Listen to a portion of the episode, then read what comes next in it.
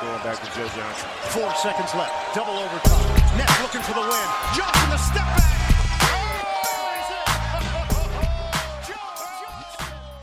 Moin und herzlich willkommen zu Ins Gesicht von Staudemeyer, eurem NBA-Podcast. Mein Name ist Dirk Funk. Eine stabile Schnapszahl haben wir heute auf jeden Fall am Start. Episode 111. Nach einer viel zu langen Abstinenz sind wir wieder da. Warum und wieso die überhaupt entstanden ist, da kommen wir, glaube ich, gleich drauf. Aber zuallererst möchte ich natürlich meinen treuen Podcast-Kollegen begrüßen. Arne Tegen aus Hamburg ist natürlich wie immer auch mit dabei. Ja, moin, natürlich auch von mir. Herzlich willkommen zurück ins Gesicht von Staudemeyer. Du hast es gesagt, es war echt eine verdammt lange Pause. Einige DNP-Rests gab's da auf jeden Fall für uns beide. Ja, woran das lag, du wirst ja gleich mal so ein bisschen vorlegen und erzählen. Du warst sehr, sehr busy die letzten Tage und Wochen vielmehr. Also spannende Zeit. Bei mir war auch wieder der übliche Wahnsinn unterwegs und die NBA ist gerade auch nicht in ihrer absolut spannendsten Phase, würde ich mal sagen. Von daher March Madness blenden wir aus, da sind wir komplett gar nicht im Thema. Insofern mal so ein bisschen ruhigere Tage. Aber das kann ich dir jetzt schon mal sagen. Ich habe wieder richtig Bock. Ich habe wieder so richtig neue Energie. Jetzt wieder ein Podcast. Fühlt sich an, als wäre es, weiß ich nicht, drei Monate her. Also jetzt können wir wieder richtig loslegen und, und es uns gut gehen lassen. Ich finde das geil.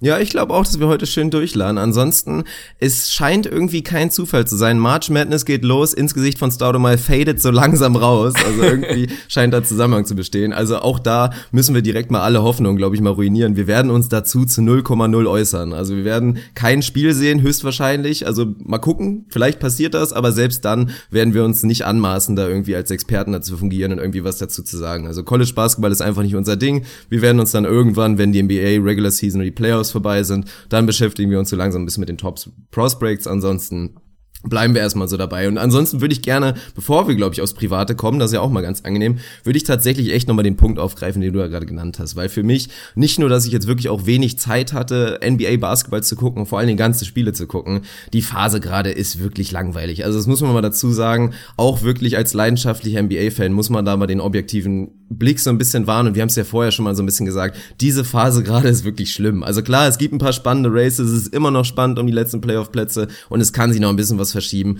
aber es passiert ja wirklich gar nichts. Und das sieht man ja auch so ein bisschen an den Headlines, dass hier Lonzo Ball, dieser, äh, nicht Lavar Ball, meine ich jetzt hier, der, der Vater, da jetzt momentan in den Headlines ist und man irgendwie nur darüber diskutiert, dass sich ein JJ Barrea mit Blake Griffin kloppt und ein Sergi Bucker mit Robin Lopez kloppt oder was auch immer. Da sieht man so ein bisschen, was da gerade los ist, nämlich nicht viel.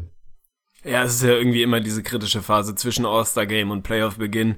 Mal gibt's so ein, zwei spannende Storylines. Es geht primär um irgendwelche Seeds. Jetzt geht natürlich wie jedes Jahr um diese Zeit die DNP Rest Coaches Decision Geschichte wieder los. Darf man die Jungs resten? Darf man es in National Televised Games machen und so weiter und so fort.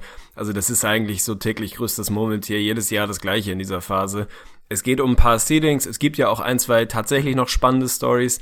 Aber es ist jetzt auch nicht so, dass es mich irgendwie morgens aus dem Bett jagt und ich denke, boah, wie haben eigentlich die Hawks gegen die Raptors gespielt im Kampf um Platz viereinhalb im Osten? Es ist halt irgendwie, jeder wartet auf die Playoffs, die Teams, gerade die Top-Teams, da merkt man es ganz extrem. Über die Cavs sprechen wir vielleicht gleich eher nochmal so ein bisschen. Die sind für mich so der, der Mikrokosmos dessen, was gerade in der NBA passiert. Es ist ihnen einfach egal. Also die spielen einfach vollkommen lustlos, gelangweilt, beliebig da in der Gegend rum. Hier und da setzt mal einer aus, dann haben sie mal ein gutes Spiel, dann haben sie wieder drei Scheißspiele. Es ist halt irgendwie im Moment so eine Phase, das Warten auf die Playoffs. Ich habe vorhin mal nachgeschaut, 25 Tage. Ich dachte, gefühlt ja, ist es weiter weg, aber 25 Tage kann man zählen. Also ab sofort werde ich rückwärts zählen. Ich finde, ja, drei Wochen sind es noch, ungefähr vier Wochen, dreieinhalb, wie auch immer, das ist absehbar bald geht die heiße Phase wieder los. Also für mich, jetzt langsam sind wir in dieser, in dieser Vorfreudephase und das ist auch ganz schön. Ja, so ist es. Also nicht, dass ihr denkt, dass wir irgendwie gerade so ein bisschen nachlassen und irgendwie das Interesse an der NBA von unserer Seite nicht mehr so groß ist. Also keinesfalls. So gelangweilt, wie wir jetzt gerade vielleicht so ein bisschen sind von dieser Phase der Regular Season, umso mehr freuen wir uns wirklich auf die ersten Playoff-Runden, die auf jeden Fall auch heiß werden. Und auf die Duelle, die da vielleicht zustande kommen, da werden wir auch ein kleines bisschen drüber schnacken. Aber ansonsten ein kleines bisschen zum Privaten. Ja, es ging auf jeden Fall heiß her. Viele haben es vielleicht schon mitbekommen, aber auf jeden Fall noch nicht alle. Deswegen muss ich das hier auch natürlich an der Stelle auch nochmal sagen. Ich habe so ein bisschen versucht, unseren YouTube-Kanal hochzuziehen ziehen und habe festgestellt, ja, das kostet verdammt viel Zeit. Also selbst wirklich Videos, die jetzt nicht unglaublich aufwendig produziert sind. Ja, da sitzt man echt eine Weile vom Laptop. Also auch gerade, ich habe wirklich unmittelbar, bevor wir aufgenommen haben, habe ich noch ein Video hochgeladen. Ich hatte ja einen Kumpel da auch zu Besuch. Das war natürlich der nächste Faktor. Mein Kumpel David war eine Woche da. Den hatte ich, glaube ich, echt anderthalb Jahre nicht gesehen. Von daher war das auch was Spezielles. Und als guter Freund muss man da auch einfach sich mal die Zeit nehmen und einfach mal so alles andere so ein bisschen liegen lassen. Deswegen war auch die NBA in der letzten Woche nicht so unbedingt da. Aber da habe ich jetzt noch mal eine schöne Horse Challenge wirklich hochgeladen. Ist, glaube ich, ein ganz nettes Video geworden. Ansonsten kann man sich auch noch ein schönes 1 gegen 1 mit mir und David angucken. Er, ein ehemaliger Basketballer zumindest, hat in der Jugend relativ hoch gespielt. Da durfte ich mich mal ein bisschen austesten. Und auch ansonsten werdet ihr auf YouTube unter Ins Gesicht von Stardom, ich weiß es schon wieder nicht. Warum weiß ich nie, wie wir irgendwo heißen? Ich glaube, Ins Gesicht von Stardom, NBA Podcast. Gebt einfach Ins Gesicht von Stardom ein. Da sollte man uns inzwischen finden. Ansonsten guckt auf unserer Facebook-Seite vorbei. Da sind die Videos auf jeden Fall auch verlinkt. Also wäre sehr lieb, wenn ihr uns auf jeden Fall ein Abo da lasst, weil auch da werden wir in nächster Zeit schön ein bisschen Content rausbomben. Aktuell manage ich das noch so ein bisschen hauptverantwortlich. Ist leider natürlich so, Arne hat ein bisschen weniger Zeit und wohnt halt leider nicht in Köln. Aber auch da werden wir demnächst auf jeden Fall mal was zusammen rauslatten und das ist auf jeden Fall was Spaßiges. Also schaut da rein bei YouTube, lasst uns ein Abo da, würde uns sehr freuen. So ist es. Das Administrative ist einfach nicht deine Stärke, finde ich aber sehr sympathisch. Weißt du unsere E-Mail-Adresse noch? Staudemeierpodcast at web.de. Also für Business-Anfragen könnt ihr für Sponsoring, Business und auch einfach so, falls ihr mal Bier mit uns trinken wollt, staudemeierpodcast at web.de. Hört sich gut an. Nee, ansonsten bin ich absolut bei dir. Bisher managst du den YouTube-Account noch, aber Spoiler Alert, ich werde in den nächsten Wochen und Monaten etwas mehr Zeit zur Verfügung haben. Tegli meldet sich auf dem ersten Arbeitsmarkt zurück, also Tegli goes arbeitslos, ja. Tegli goes Arbeits Arbeitssuche, nee, geht da nicht, aber ja, da muss ich nachher noch mal ein bisschen ausführlicher drüber sprechen, aber es sieht so aus, als würde ich im Sommer etwas mehr Zeit zur Verfügung haben und die, wie könnte es anders sein, natürlich in unser Podcast-Baby investieren. Von daher schließe ich mich da im Aufruf nochmal an folgt uns bei YouTube und auf allen anderen Kanälen und muss auch nochmal unterstreichen, was du vorhin schon gesagt hast. Es ist um Gottes Willen nicht so, dass wir hier irgendwie Dampf oder Gas rausnehmen und uns ein bisschen zurücknehmen und das jetzt nur noch irgendwie alle zwei Wochen machen, um Gottes Willen. Erstmal sehr schön zu sehen, dass in der Facebook-Gruppe Vermisstenanzeigen nach uns aufgegeben wurden und der Bedarf offensichtlich weiterhin da ist und ihr weiter Bock auf, ja, auf Content, auf neue Folgen und so weiter und so fort habt. Also da liefern wir natürlich Richtung Playoffs wieder mehr. Wir haben jetzt 111 Folgen in, weiß ich gar nicht, wir sind 12, 13 Monaten rausgehauen. Also ich glaube, daran sieht man schon, wir haben Bock und wir haben nicht vor, da irgendwie in Gang zurückzugehen. Ja, auf jeden Fall. So ist das. Wir werden weiter liefern und ich freue mich schon, also das solltest du mal gucken, ob du das koordinieren kannst, auf so eine arbeitssuchende Phase von vielleicht zwei, drei Wochen. Dann bauen wir hier nämlich ein schönes Trainingcamp auf, machen oh, wir hier ein oh, Zelt ja. in meinem Wohnzimmer und dann wirst du einfach mal drei Wochen hier mal kurz nach Köln ziehen und dann würden wir wirklich intensivst einfach mal proben, wie es wäre. Und es ist ein sehr, sehr schönes What-If, wenn wir wirklich die ganze Zeit zusammen Content rausballern könnten. Das würde nämlich sehr spektakulär werden.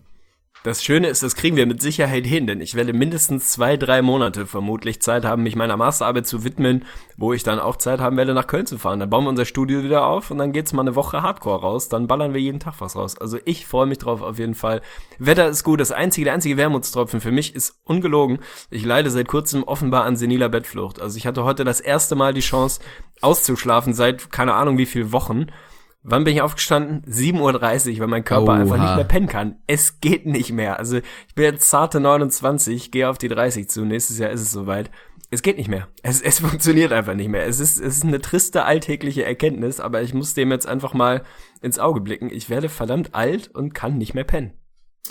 Das ist echt ganz bitter. Also da muss ich sagen, das habe ich nicht. Ich kann schon noch ganz gut ausschlafen, wenn ich es kann. Durch meine Nachtschichten, durch die zahlreichen, ist mein Rhythmus ja eh so ein bisschen, bisschen geschädigt. Das ist so ein bisschen was anderes. Aber ansonsten muss ich sagen, finde ich eigentlich immer, jedes Mal, wenn mir das passiert, muss ich im Nachhinein sagen, es war so ein bisschen Blessing in disguise, weil das eigentlich ganz schön ist. Also wenn man wirklich mal ab 7.30 Uhr wach ist und nicht viel zu tun hat, also man hat vielleicht Sachen zu tun, aber man kann frei verfügen und man kann sich das frei einteilen, dann merkt man erstmal, dass das auch ganz geil sein kann. Einfach mal so einen kompletten Morgen, der wirklich verdammt lang ist, wenn man einmal früh wach ist und so einen ganzen Tag wirklich, ja, frei zur Verfügung hat und echt viel erledigen kann, auch ein bisschen Spaß haben kann. Das fand ich eigentlich immer eine ganz nette Erfahrung.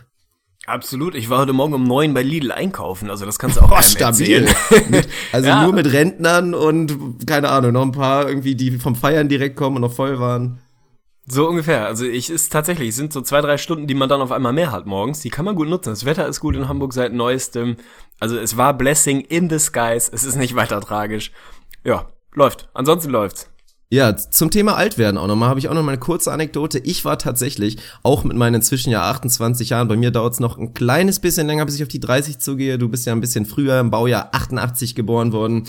Ich war mal wieder feiern, tatsächlich, seit Ewigkeiten. Zweimal sogar, zweimal in einer Woche. Das ist, glaube ich, boah, ich weiß auch nicht, seit, seit vier Jahren Tougher bestimmt ein High, muss man echt mal sagen, also lang nicht mehr gemacht.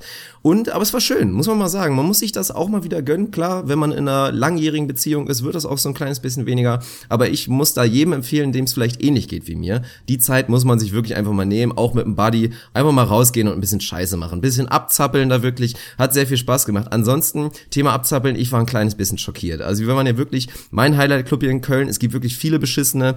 Äh, Geheimtipp für alle Kölner Kölner Umgebung, Donnerstagabend Subway. Sehr, sehr stabiler Hip-Hop auf jeden Fall. Da werdet ihr mich in Zukunft auf jeden Fall auch nochmal antreffen. Das Publikum war halt ein bisschen jung, das war das Problem. Also wir waren relativ spät da und trotzdem, ich würde mal sagen, Altersdurchschnitt 17, 17, ein Viertel, so ungefähr. Also war schon relativ hart. Sollte ihm die Zeit ja eigentlich nicht sein. Und ja, und es wurde kopuliert auf der Tanzfläche, tatsächlich. Also der Tanzstil hat sich so ein bisschen verändert. Wir haben da wirklich, es war wie im Tierreich, muss man mal so ein bisschen sagen. War das früher auch schon so?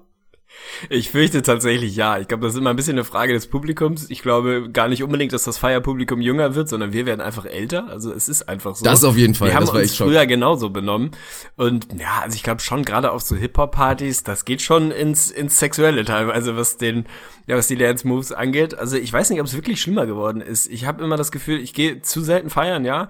Und wenn, dann gehe ich irgendwie abends oder nachts dann vielmehr morgens irgendwie völlig zerscheppert nach Hause und bin völlig konsterniert, was mit der Jugend los ist. Also Tanzstil, Kleidungsstil, die Art zu reden, was sie trinken. Ich bin raus. Ich komme da nicht mehr hinterher. Also es ist, es ist wirklich mittlerweile, man kann's, ja, man hat sich früher immer so ein bisschen belächelt, wenn die Eltern oder ältere Freunde immer so ein bisschen einen auf, ja, ist nicht mehr mein Alter, ich komme nicht mehr mitgemacht haben. Man hat es immer belächelt. Mittlerweile muss ich sagen, ich bin da straight drin angekommen. Ich raff, ich höre die, die Sprache verstehe ich kaum noch. Mir fehlen andauernd irgendwelche Worte, die mir dann irgendjemand erklären muss. Ich fühle mich wie so ein, wie so ein Alien in der Welt von, von jungen, hippen Leuten. Das ist ganz trist, aber irgendwie auch spannend. Da hast du definitiv recht, Amana Queen. Ja, das ist nee, also bei mir oh war es vorbei. Ich habe gestern auf dem Weg, einfach nur mal kurz zum Penny, habe ich mit Sarah wirklich zusammen, da haben wir, glaube ich, ohne Scheiß, die war vielleicht maximal neun, hatte ein iPhone in der Hand und hat dann so diese, kennst du diese Apps, die, also ich habe auch erst im Nachhinein davon erfahren, so Apps, das ist dann quasi so Karaoke mit Video. Und du hast einen Oha. Song und machst dann so, so ein bisschen Lip-Syncing und tanzt so. Aber so wie sie das gemacht hat, das endet dann meistens darin, dass irgendwie so zwölf bis oder inzwischen neun bis 14-jährige Mädels da so irgendwie aufreizend irgendeinen so Scheiß machen und das dann weiter verschicken im Internet. Das ist ganz schlimm. Habe ich noch nicht gesehen, aber Thema Apps, ich habe es auch letztens wieder gesehen. Ich glaube, wir haben tatsächlich schon mal drüber geredet im Podcast. Es gibt ja diese eine App, die mehr oder weniger deine Kamera ansteuert, während du irgendwie eine Nachricht schreibst und es dir sozusagen erlaubt, gleichzeitig zu tippen, Facebook zu bedienen meinetwegen und im Hintergrund durchs Handy den Fußboden und nach vorne sehen zu können, damit du wirklich im Gehen schreiben und tippen und was auch immer chatten kannst und nicht Gefahr läufst, irgendwo gegenzulaufen. Und das ist wirklich, also für die einen ist das vielleicht fortschrittlich. Ich finde, das ist die Bankrotterklärung unserer evolutionären Stellung. Also Menschen werden nicht das Ende der Evolution sein. Wer sowas erfindet und sowas braucht, hat absolut die Kontrolle über sein Leben verloren. Also ich finde, das ist eine ganz gruselige Geschichte. Sehe ich immer wieder Leute, die wirklich über einen, ja, über einen Fußgängerweg gehen, tippen und dann, wenn du aufs Handy schielst, siehst du, dass sie durch ihr Handy, während sie WhatsAppen, gucken können, wo der Boden, wo die Laterne ist und wo sie abbiegen müssen. Sensationell.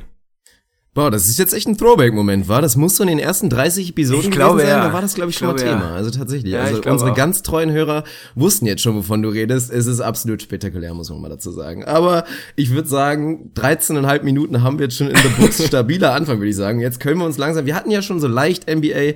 Wir haben ehrlich gesagt heute überhaupt keinen Plan. Also wir haben uns keine Themen zurechtgesteckt. Ich lasse mich jetzt einfach mal überraschen und würde dir jetzt einfach mal den Vortritt lassen, worüber denn du so mit mir quatschen willst. Ja, du bist ein Penner, das habe ich mir schon fast gedacht. es war ganz klar, wer als erstes es schafft, einzuleiten und zu sagen, leg doch mal vor, worüber willst du reden, der hat gewonnen für diesen Podcast. Also, wir lassen uns treiben von Boah, dem, nee, was warte die mal NBA kurz. uns so bietet. Nee, ich hab was, ich hab was. Ich kann, ja, nee, aber ich muss ja erstmal noch was teasern, bevor wir anfangen, ja, erstes Thema. Weil wir haben ein Highlight auf jeden Fall für euch. Ich war im Kreativzentrum tatsächlich. Heute Morgen ganz spontan ist mir die Idee gekommen. Wir haben eine neue Gaming-Rubrik und die wird heute gelauncht. Arne darf sich das erste Mal unser neuen Quiz-Rubrik Statline Bingo stellen tatsächlich. Statline Bingo, es wird sehr, sehr spannend. Es wird so ein kleiner Probeversuch. Mal schauen, ob sie es schafft. Das wirst du mir im Nachhinein sagen, ob sie wirklich längerfristig Teil unseres Podcasts wirst. Aber heute auf jeden Fall eine absolute Premiere. Da könnt ihr euch später schon mal drauf freuen. Aber jetzt, ich wollte dich nicht unterbrechen. Leg los. Ich habe maximalen Bock drauf. Um mich da anzuschließen, noch ein kleines Spoiler beziehungsweise kleiner Vorgeschmack. Wir haben später noch eine, eine neue Ausgabe Kaffeeklatsch dabei. Also unsere beliebte Off-Topic-Rubrik, die teilweise, ich würde tatsächlich sagen, sensationell unterhaltsame Perlen hervorgebracht hat und teilweise Momente, in denen man ja, in dem man einfach nicht drüber sprechen sollte, die man ausradieren sollte aus der Podcast-Historie. Es wird nicht um Sky Dumont gehen, aber wir haben ein bisschen was dabei. Ansonsten war ich eigentlich gerade dabei, tatsächlich nochmal wieder so ein bisschen zurückzukommen auf die Cleveland Cavaliers. Ich habe es vorhin schon mal so ein bisschen angedeutet. Es ist irgendwo eine Storyline. Es kommen jetzt so nach und nach immer mehr Podcasts zu dem Thema raus. Wir kennen es, dass die Top-Teams gerade im März sich einen Schritt zurücknehmen ihre, ihre Leute ein bisschen resten, einfach ein bisschen Intensität rausnehmen und vermehrt Richtung Playoffs gucken. Bei LeBron kennen wir es insbesondere ganz speziell, der da mal seine Social Media Weeks macht, wo er einfach ja offline geht, wenn man wenn man so nennen kann, von, von seinen diversen Accounts und sich auf die Playoffs vorbereitet, so ein bisschen coastet ähnliche Phase ist es aktuell bei den Cavs. Ich will von dir gleich eigentlich erstmal wissen, ob du dir Sorgen machst, wenn ja, in welchem Maße. Die Cavs sind 5 und 7 im März. Das ist tatsächlich, Fun Fact, ein Win weniger als die spektakulär guten Brooklyn Nets geholt haben im März. Also die haben sechs Wins produziert. Seit dem All-Star Game ist die ohnehin über die Saison nicht gute Defense der Cavs. Da sind sie 22. über die Season. Sind sie mittlerweile 29. Also absolut bottom of the pack. Zweitschlechteste Defense der Liga seit dem All-Star Game. Der gesamte Rekord ist nur noch der viertbeste der Liga, also da mussten sie die Rockets passieren lassen. Man redet immer wieder drüber, dass LeBron und sein Team den Schalter, den viel zitierten Schalter umlegen können, wenn denn Playoff-Time ist. Ist es für dich so simpel? Ist es wirklich einfach nur ein, wir haben aktuell keinen Bock, es ist uns egal, wir ja, schalten drei, vier Gänge, Gänge runter, bereiten uns auf die Playoffs vor und dann auf einmal wird der Switch umgelegt und dann drehen wir wieder richtig los oder ist da doch ein bisschen mehr im Argen? Es sieht aktuell schon nicht so gut aus. Und wenn du mich so fragst, es wundert mich ein kleines bisschen, dass der Struggle jetzt schon so lange ist. Weil wir kennen das von den Cavs, wir kennen es auch damals von den Heat, dass es immer mal wieder Phasen gab. Dann macht irgendwie LeBron eine Aussage, die hat er auch wirklich in den letzten Tagen, in den letzten Wochen getätigt. Und dann wird der Schalter eben umgelegt. Und aktuell sieht's halt nicht so aus, dass der Schalter unbedingt kommt. Wobei ich da eigentlich auch sagen muss, für mich steht und fällt halt wirklich alles mit LeBron. Und spannend ist halt, wenn man die Stats reinguckt seit dem All-Star-Break, LeBron individuell offensiv sensationell, wirklich. Also ist einer ja. wirklich, was, was die Effizienz angeht, in der Phase einer der besten der NBA, lädt komplett durch, averaged fast ein Triple-Double mit 26 Punkten oder was auch immer und spielt sehr, sehr gut. Aber was man auch mal dazu sehen muss und was man halt nicht direkt im Boxscore sieht oder in den NBA.com Stats, ich durfte mir ein paar Cavs-Spiele angucken und es war schon teilweise alarmierend. Also LeBron, das habe ich auch, ich habe, dazu habe ich auch tatsächlich ein YouTube-Video gemacht.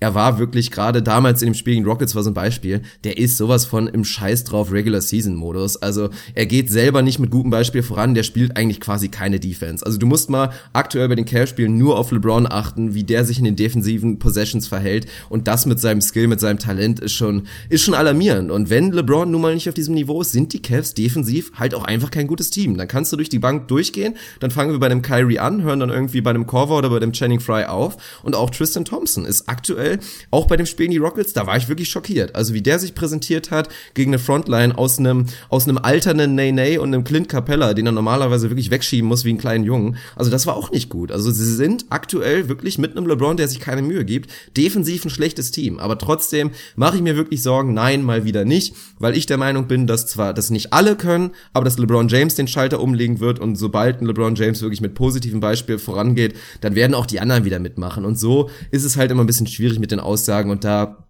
stelle ich mich auch nicht vor LeBron James und sage, dass seine Aussagen richtig sind. Du kannst wirklich nicht so ein Negativleader sein. Du kannst nicht selber keine Defense spielen und dir keine Mühe geben und keine Toughness zeigen und dann irgendwie halt wirklich deine komplette Truppe halt da outcallen. Das geht nicht. So, von daher funktioniert das auch gerade nicht. Ich würde gerne mal wissen, wie es von der Teamchemie wirklich aussieht, ob es im Lockerroom wirklich so ein kleines bisschen Spannung da ist.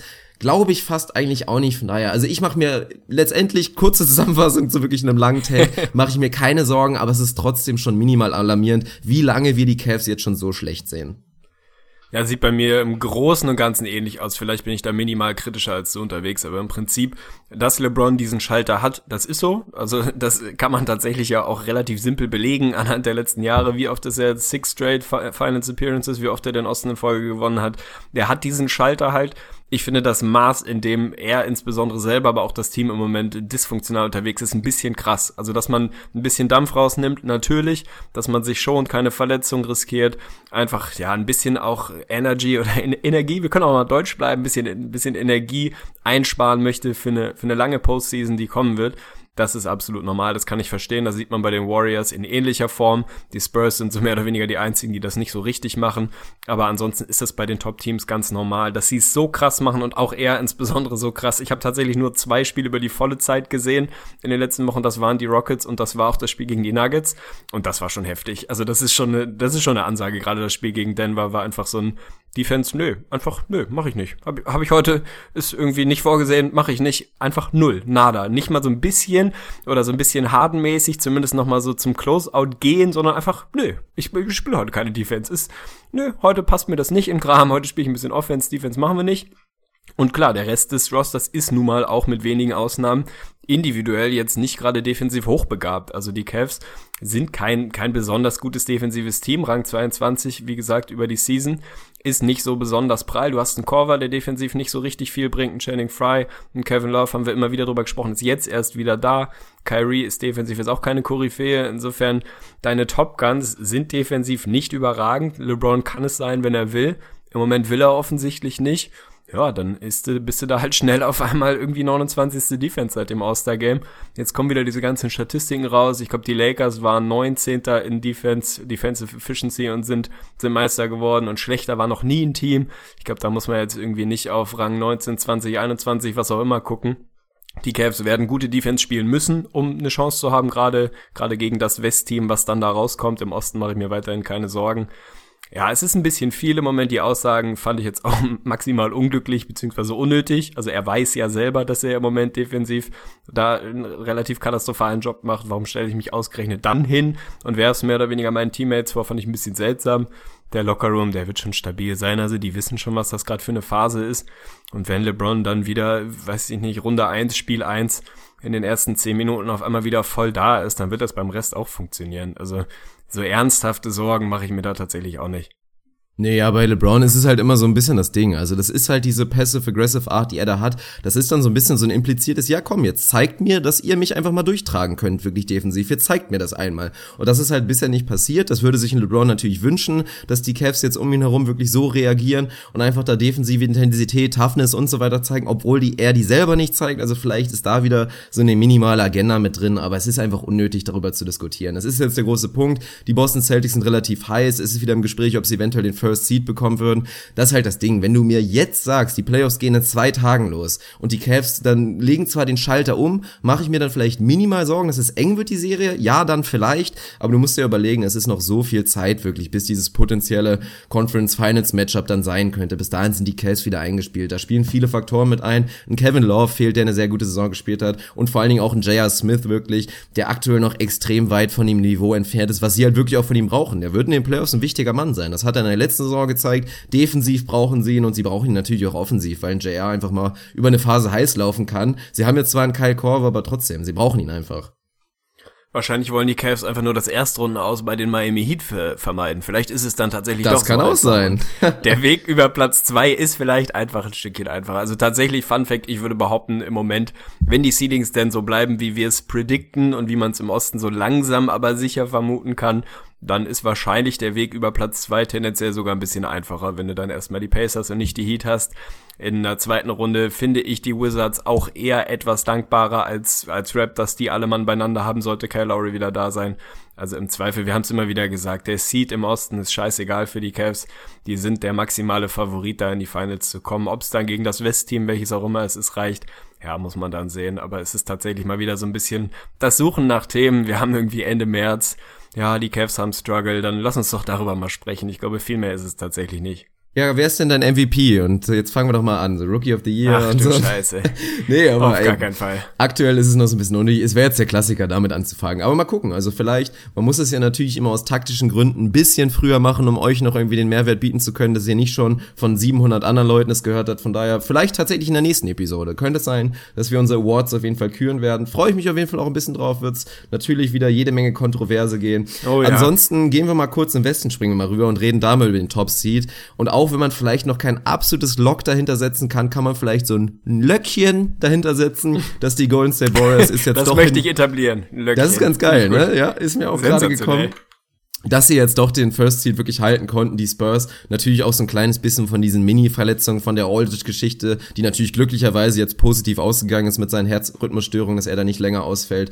Werden sie es jetzt, glaube ich, nicht schaffen. Ich glaube, sie sind zweieinhalb Spiele hinten. Klar, sie spielen irgendwie noch gegeneinander, aber es sieht schon aktuell jetzt natürlich nicht so aus, weil wir bei Golden State Warriors einfach mal wieder den Shooting-Faktor gesehen haben. Wir haben gesehen, wie schlecht sie sein können, wenn die Dreier einfach nicht fallen und wir sehen aktuell, wie gut sie sein können, wenn sie doch fallen. Und dann brauchen sie tatsächlich auch keinen Kevin Durant. Die Stats sind spektakulär. Wir haben oft drüber geredet, über die Shooting-Slump von Thompson, von Curry und jetzt sind sie einfach mal wieder heiß gelaufen. In den letzten Spielen sind die beiden 48 aus 96. Da muss man kein mathe Mathe-Genie sein, um zu wissen, dass das 50 Prozent sind von draußen. Und wenn die beiden wirklich so bomben, dann ist das, dann ist das spektakulär. Und man hat auch gesehen, Draymond Green kommt wieder besser rein, was da wirklich auch spektakulär ist. Der Junge struggelt gerade wirklich, also der trifft 32 Prozent seiner Würfe in den letzten fünf Spielen, hat aber trotzdem mit riesem Abstand das beste Plus-Minus über die Phase wirklich der fünf Spiele, weil er einfach wieder diesen großen Impact hat, viel den Ball in der Hand hat, eigentlich wieder genau diese Rolle spielt, die er auch schon bei dem Championship Run wirklich gespielt hat. Von daher, die Warriors rollen, man muss sich aktuell auch bei denen, glaube ich, keine Sorgen machen und ja, sie werden genug Zeit haben, bis Kevin Durant wieder da ist.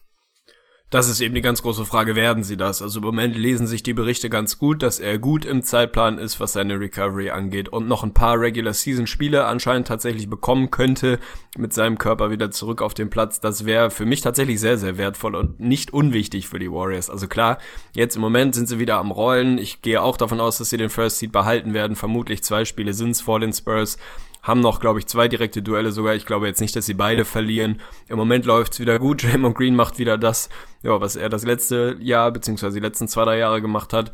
Wenn die beiden Splash Brothers treffen und das in dem Volumen und in der Effizienz, dann ist das nach wie vor ein überragend gutes Team. Insofern nicht so wahnsinnig erstaunlich, dass sie da den Schalter umlegen konnten. Ich glaube schon, dass es, dass es nicht unwichtig sein wird, wie schnell du Kevin Durant zurückbekommst. Er selber ist in den letzten Jahren jemand gewesen, der relativ gut von der Verletzung zurückkam der da nicht lange gebraucht hat, aber nur ist eine Verletzung auch nicht wie die andere. Und wir sehen im Moment, dass sie einfach ein völlig anderes Team sind, wenn er dabei ist. Sie spielen anders, gerade Draymond Green spielt anders, ob das jetzt besser oder schlechter ist.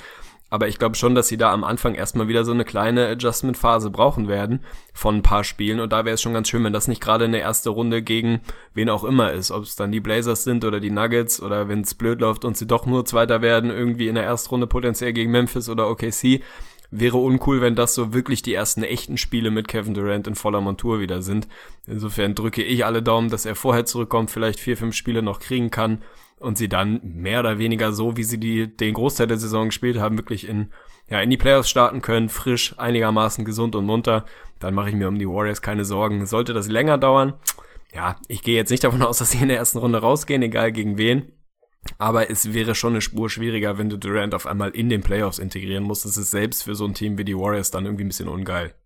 Ja, sprichst du einen wichtigen Punkt an für mich auf jeden Fall, weil das sehe ich absolut genauso, weil das ist eigentlich der einzig große Takeaway, den man jetzt da mitnehmen muss. Es ist einfach für so ein Team, was so gut eingespielt ist und so einen guten Trainer auch hat, ist es trotzdem einfach eine Riesenaufgabe, so ein bisschen halt geschuldet durch einen Spieler, den Spielstil zu ändern. Und ich sehe es auch genauso, diesen Effekt wird man auch wieder, ähm, den Rebound-Effekt wird man auch mit einem Kevin Durant wieder haben. Und da ist dann halt die Frage, ob du es in einer Phase bekommst, wo du es dir wirklich leisten kannst. Aber selbst in der ersten Runde, und da werden wir glaube ich auch gleich nochmal ein bisschen drauf kommen, in dem Rennen im Westen, es sieht aktuell leider, wirklich leider aus meiner Perspektive so aus, ob die Blazers gute Chancen hätten. Und dann hast du auf einmal ein Matchup gegen junge, hungrige Blazers, die mit Selbstbewusstsein sagen, hey, wir waren in, im letzten Jahr in den Conference Semifinals. So, wir machen jetzt einfach mal was. Und dann steht es vielleicht einfach mal kurz 1-1. Dann bringst du Kevin Durant zurück und dann vielleicht, ja, hakt es wieder ein kleines bisschen.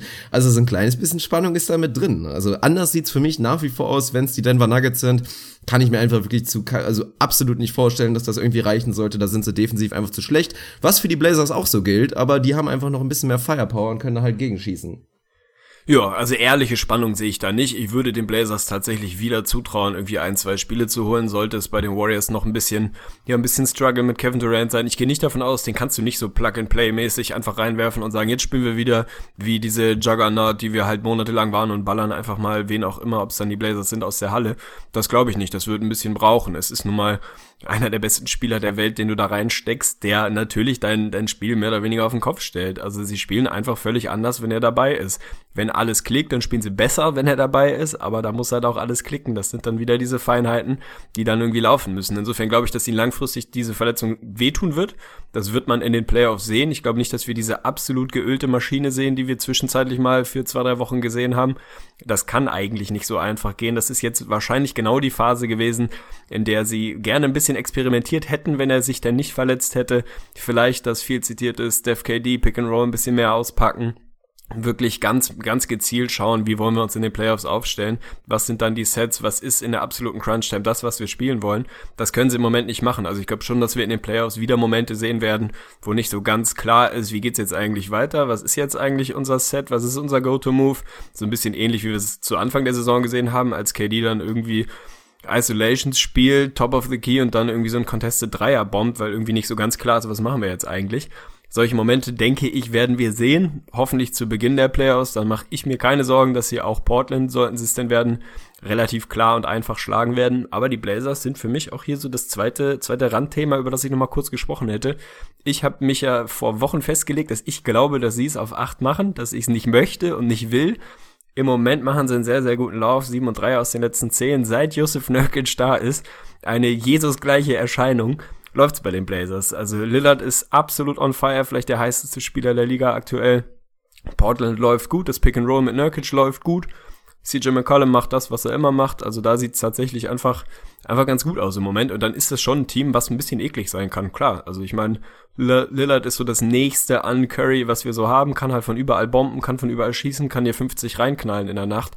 Das haben halt irgendwie die Nuggets meinetwegen nicht. Das hat auch Memphis nicht. Also die anderen Teams da unten haben niemanden, wo du sagen kannst, der kann dir jetzt mal über eine Serie irgendwie 40 Punkte reindrücken. Damian Lillard kann das theoretisch. Ob er es schafft, ist eine andere Frage, aber die sehen schon, schon gut aus. Ist es Nurkic? Ist einfach Josef Nurkic der Grund für den, für den Upswing der Blazers?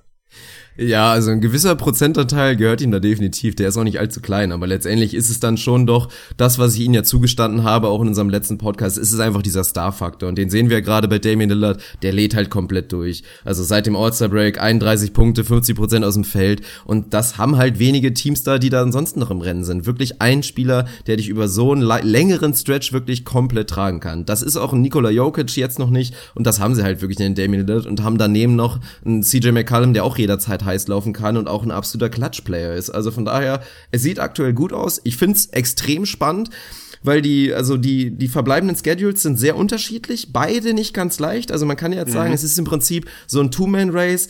Ich könnte gleich vielleicht noch einen kleinen Case für die Pelicans machen, die auch einen sehr, sehr interessanten Schedule haben, ja auch so ein bisschen besser reinkommen. Und wenn du jetzt sagst, Davis und Cousins halt auch dieser Star-Faktor, die laufen nochmal komplett heiß, könnten die da eventuell mit reinrutschen. Meine Timberwolves sind leider raus, die Mavs sind irgendwie noch drin, sind ja auch eigentlich noch vor den, vor den Pelicans, aber ich sehe sie persönlich raus. Aber ich finde es halt spannend, weil theoretisch, du guckst bei, zu den Nuggets, die haben an sich nicht unbedingt viele Top-Teams, gegen die sie spielen. Die spielen zweimal gegen OKC, einmal gegen die Rockets, zwei Spiele davon auch so ein bisschen in der Phase, wo es vielleicht für die OKC und die Rockets nicht mehr um so viel geht.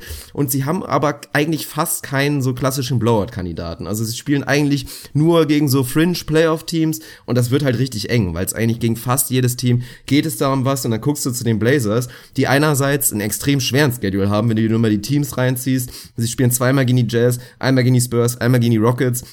Dann haben sie das direkte Duell gegen die Nuggets und dann auch noch dreimal gegen die Wolves. Also meine Wolves können das Ding entscheiden. Also da hoffe ich natürlich drauf, dass sie sich da eventuell zwei von schnappen könnten. Aber es sind halt also fast alles Heimspiele.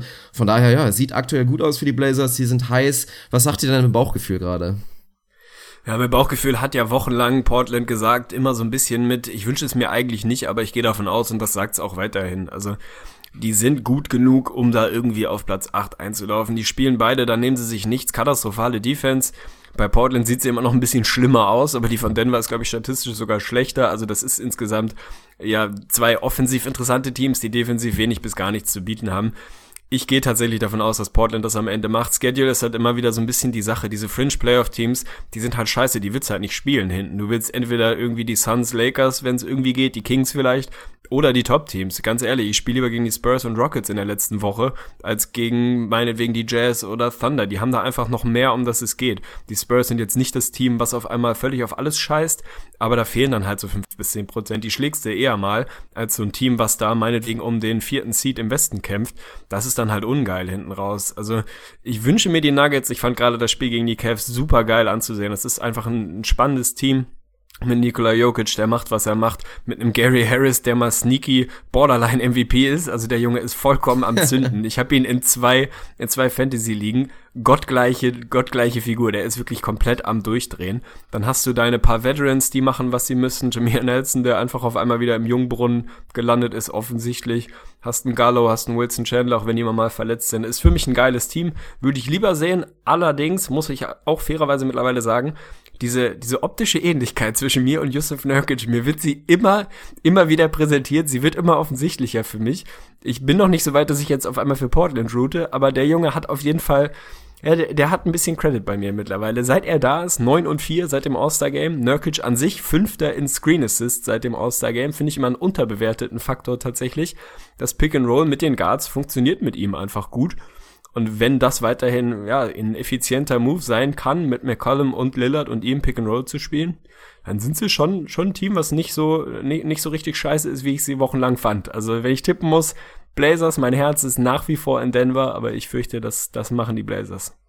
Ich finde es erstmal persönlich schön, dass du den Turnaround bekommen hast mit Yusuf Nurkic mit dem Vergleich. Am Anfang weiß ich ja noch, da, da warst du noch so, boah, was? nee, und ich, ich meinte schon direkt so, Alter, da kannst du dich echt schlimmer treffen mit dem NBA-Vergleich, weil der sieht ja jetzt nicht schlecht aus, der Kerl. Dir fehlen halt 30 Zentimeter, das ist so ein bisschen ja, die Thematik. Ja, ja aber. Ihm fehlt ein bisschen Bart. Ja, ja, von daher, das ist schon, es geht schon ganz gut auf. Finde ich auch charmant und ich finde einfach auch seine Rolle auch charmant. Und es ist mal wieder ein interessanter Faktor. Ich bin mal gespannt, ob er das wirklich aufrechterhalten kann, wie es vor allen Dingen dann auch in der zweiten Saison aussieht. Und wenn er so weitermacht, dann kriegt er halt echt einen fetten Vertrag, ne? Und dann wird das wieder so ein Trade sein, da guckt man in drei Jahren drauf und denkt sich dann vielleicht so, was zur Hölle haben die Nuggets da gemacht? Obwohl man jetzt ja aus aktuellem Blick sagen muss, ja, mussten sie halt machen und gibt's halt also nichts anderes. Das ist halt manchmal einfach der Fall. Manchmal hast du einfach keinen Platz für einen Spieler und musst ihn halt laufen lassen und ihm die Chance geben hat er genutzt, ist auch eine schöne Story. Ja, richtig. Was haben wir sonst noch? Ich glaube, im Westen gibt's noch so ein bisschen, ja, dieses vermeintlich spannende Rennen um Platz 4, 5, 6. Mittlerweile, eigentlich war ich mir relativ sicher, dass die, dass die Jazz das machen. Anderthalb Spiele haben sie noch vor den Clippers, die halt einen brutal einfachen Schedule hinten raus haben. Aber wenn du dann gegen die Mavs verlierst, dann kannst du dich halt am Ende auch nicht beklagen, wenn es kein Homecourt wird. Also die beiden vermutlich werden sich in der Serie sehen, in welchem Seeding auch immer. Ich glaube eigentlich nicht, dass OKC da vorbei rauscht. Oder meinst du, Westbrook macht hinten raus nochmal so einen kranken Triple-Double-Rekord-Push und vielleicht wird's dann doch OKC an fünf, dann hättest du Utah OKC und hättest die Clippers gegen die Rockets. Also, uh, ich weiß es nicht so genau. Also wer hat da für dich aus diesem, aus dem Trio die Nase vorn? Ich kann mir gut vorstellen, dass es jetzt tatsächlich so bleibt. Also ich würde mich freuen für natürlich für Westbrook, wenn er es irgendwie schafft, noch einen Platz höher zu rücken, was für ihn individuell natürlich ex extrem wichtig sein wird. Also für viele Voter wird es einen Unterschied machen, ob er Sechster ist, ob er Fünfter ist. Homecourt ja, ist zwar theoretisch noch möglich, wird es aber definitiv nicht werden. Und von daher muss man ein bisschen gucken. Ansonsten finde ich auch, kann es so bleiben tatsächlich, weil das einfach die spannendsten Playoff-Serien wäre. Wir wollen alle Harden gegen Westbrook sehen. Ich finde Clippers gegen Jazz auch sehr, sehr spannend. Da will ich dich gleich oh ja. übrigens mal fragen oder frage ich dich einfach mal direkt. Gibt's für dich da wirklich wirklich, also ich gehe mal davon aus, die Jazz sind für dich der Favorit? Jein, also ich finde es eine, okay. eine schwierige Geschichte. Ich kenne natürlich den, den statistischen Hintergrund, dass ich glaube, der Sieg der Jazz gegen die Clippers vor, was waren es, anderthalb Wochen, irgendwie der erste in den letzten 15, 16 Spielen war. Die haben überhaupt kein Land gesehen gegen die Clippers. Natürlich ist wieder so ein bisschen die Frage, die Jazz haben halt ewig keine Playoffs gespielt. Wie kommen sie damit klar? Können sie ihren Stiefel einfach weiter so, so runterspielen oder gibt's da wirklich ein bisschen, bisschen Nervosität? Sie haben sich sau schwer getan gegen die Clippers zuletzt, die mich selber aber auch ehrlich gesagt im Moment überhaupt nicht überzeugen. JJ Reddick wurde da ein paar Mal zitiert mit schon fragwürdigen Aussagen, beziehungsweise nicht, nicht seine Aussagen waren fragwürdig, sondern das, was dahinter steht, dass er meinte, das Einzige, worauf man sich bei uns im Moment verlassen kann, ist, dass wir katastrophale Defense spielen, also sinngemäß, das war jetzt irgendwie mehr oder weniger quote unquote. Also da läuft nicht so ewig viel zusammen eigentlich würde ich sagen, also die Jazz sind für mich so ein bisschen in der Tiefe vielleicht das, das bessere, interessantere Team. Aber Tiefe in den Playoffs ist halt immer so eine Sache, ne? Da Eben, Tiefe in den Playoffs hilft halt nicht wirklich, genau. Also da wird die Rotation kleiner und dass die Clippers, wenn sie dann alle Mann beieinander haben, nach wie vor eine der besten Starting Fives der Liga haben, ist, ist trotz ihres Struggles gerade so. Die Clippers sind halt kein so richtig, kein so richtig dankbares Matchup für die Jazz. Also was die Jazz ja oft wahnsinnig gut macht, ist, dass sie Pace rausnehmen, dass sie wirklich viel im Setplay unterwegs sind das kannst du, damit tust du den Clippers nicht weh. Also damit tust du, tust du vielleicht Teams wie den Rockets weh. Also ich würde an, als Jazz-Sympathisant lieber gegen die Rockets spielen als gegen die Clippers. Ich glaube, das Matchup ist schöner, da können sie ihnen mehr wehtun mit ihrem, mit ihrem etwas langsameren Stil, mit dem etwas, ich sag mal, gepflegteren und kontrollierteren Spiel. Vor allem mit Rudy. Den Clippers, ja eben. Muss ja mal das individuelle Matchup vergleichen. Weh. So muss er gegen ja, die Andre Jordan bangen. Ich sehe natürlich da auch Rudy Gobert stärker und dass er vielleicht die Nase vorne hat, aber trotzdem egalisiert sich das einigermaßen. Und bei den Rockets hättest du dann echt einen Capella, der da einfach nicht mithalten kann und nee, nee, der einfach mal wirklich dem 50 Zentimeter Länge fehlen. Also was das angeht, reide für den Rudy-Faktor, wären natürlich die Rockets mit Abstand das bessere Matchup. Ja, das ist so ein bisschen das, das Problem. Also tatsächlich das, was die Jazz für mich wahnsinnig gut macht. Damit tust du, tust du LA nicht unbedingt weh. Wenn du mir jetzt sagst, dass Chris Paul wirklich mal wieder seinen, seinen aggressiven Scoring-Mode Chris Paul anwirft im, in den Playoffs, dann sind die Clippers für mich sowieso ein Team, was es locker das Potenzial hat, die Conference Finals zu spielen, die ich dann nach wie vor gegen die meisten Teams wahrscheinlich vorne sehen würde in der Serie. Ob er den jetzt auf einmal wieder ausgraben kann, ist halt die Frage. Also insgesamt läuft nicht so ewig viel zusammen bei den Clippers. Also es wird für mich eine sauspannende Serie. Ich glaube nicht, dass es ein Walkover in, in die eine oder andere Richtung werden würde. Vermutlich potenziell sechs, sieben Spiele. Mein Herz äh, geht natürlich mit Utah, ist keine Frage. Aber wenn ich Geld setzen muss, boah, vielleicht entscheidet da am Ende tatsächlich Homecourt. Also vielleicht ist das so simpel, wie es ist. Die beiden Teams fast gleich gut. Vielleicht hat der, der Fourth Seed dann irgendwie die Nase vorn. Ich hoffe, dass es Utah ist. Also ich will sie in die Playoffs sehen. Ich will, dass sie eine Runde gewinnen. Ich will sie auch am liebsten zwei Runden gewinnen sehen. Ich will einfach, dass, dass sie den Credit bekommen, den sie in meiner Sicht oder aus meiner Sicht verdient haben.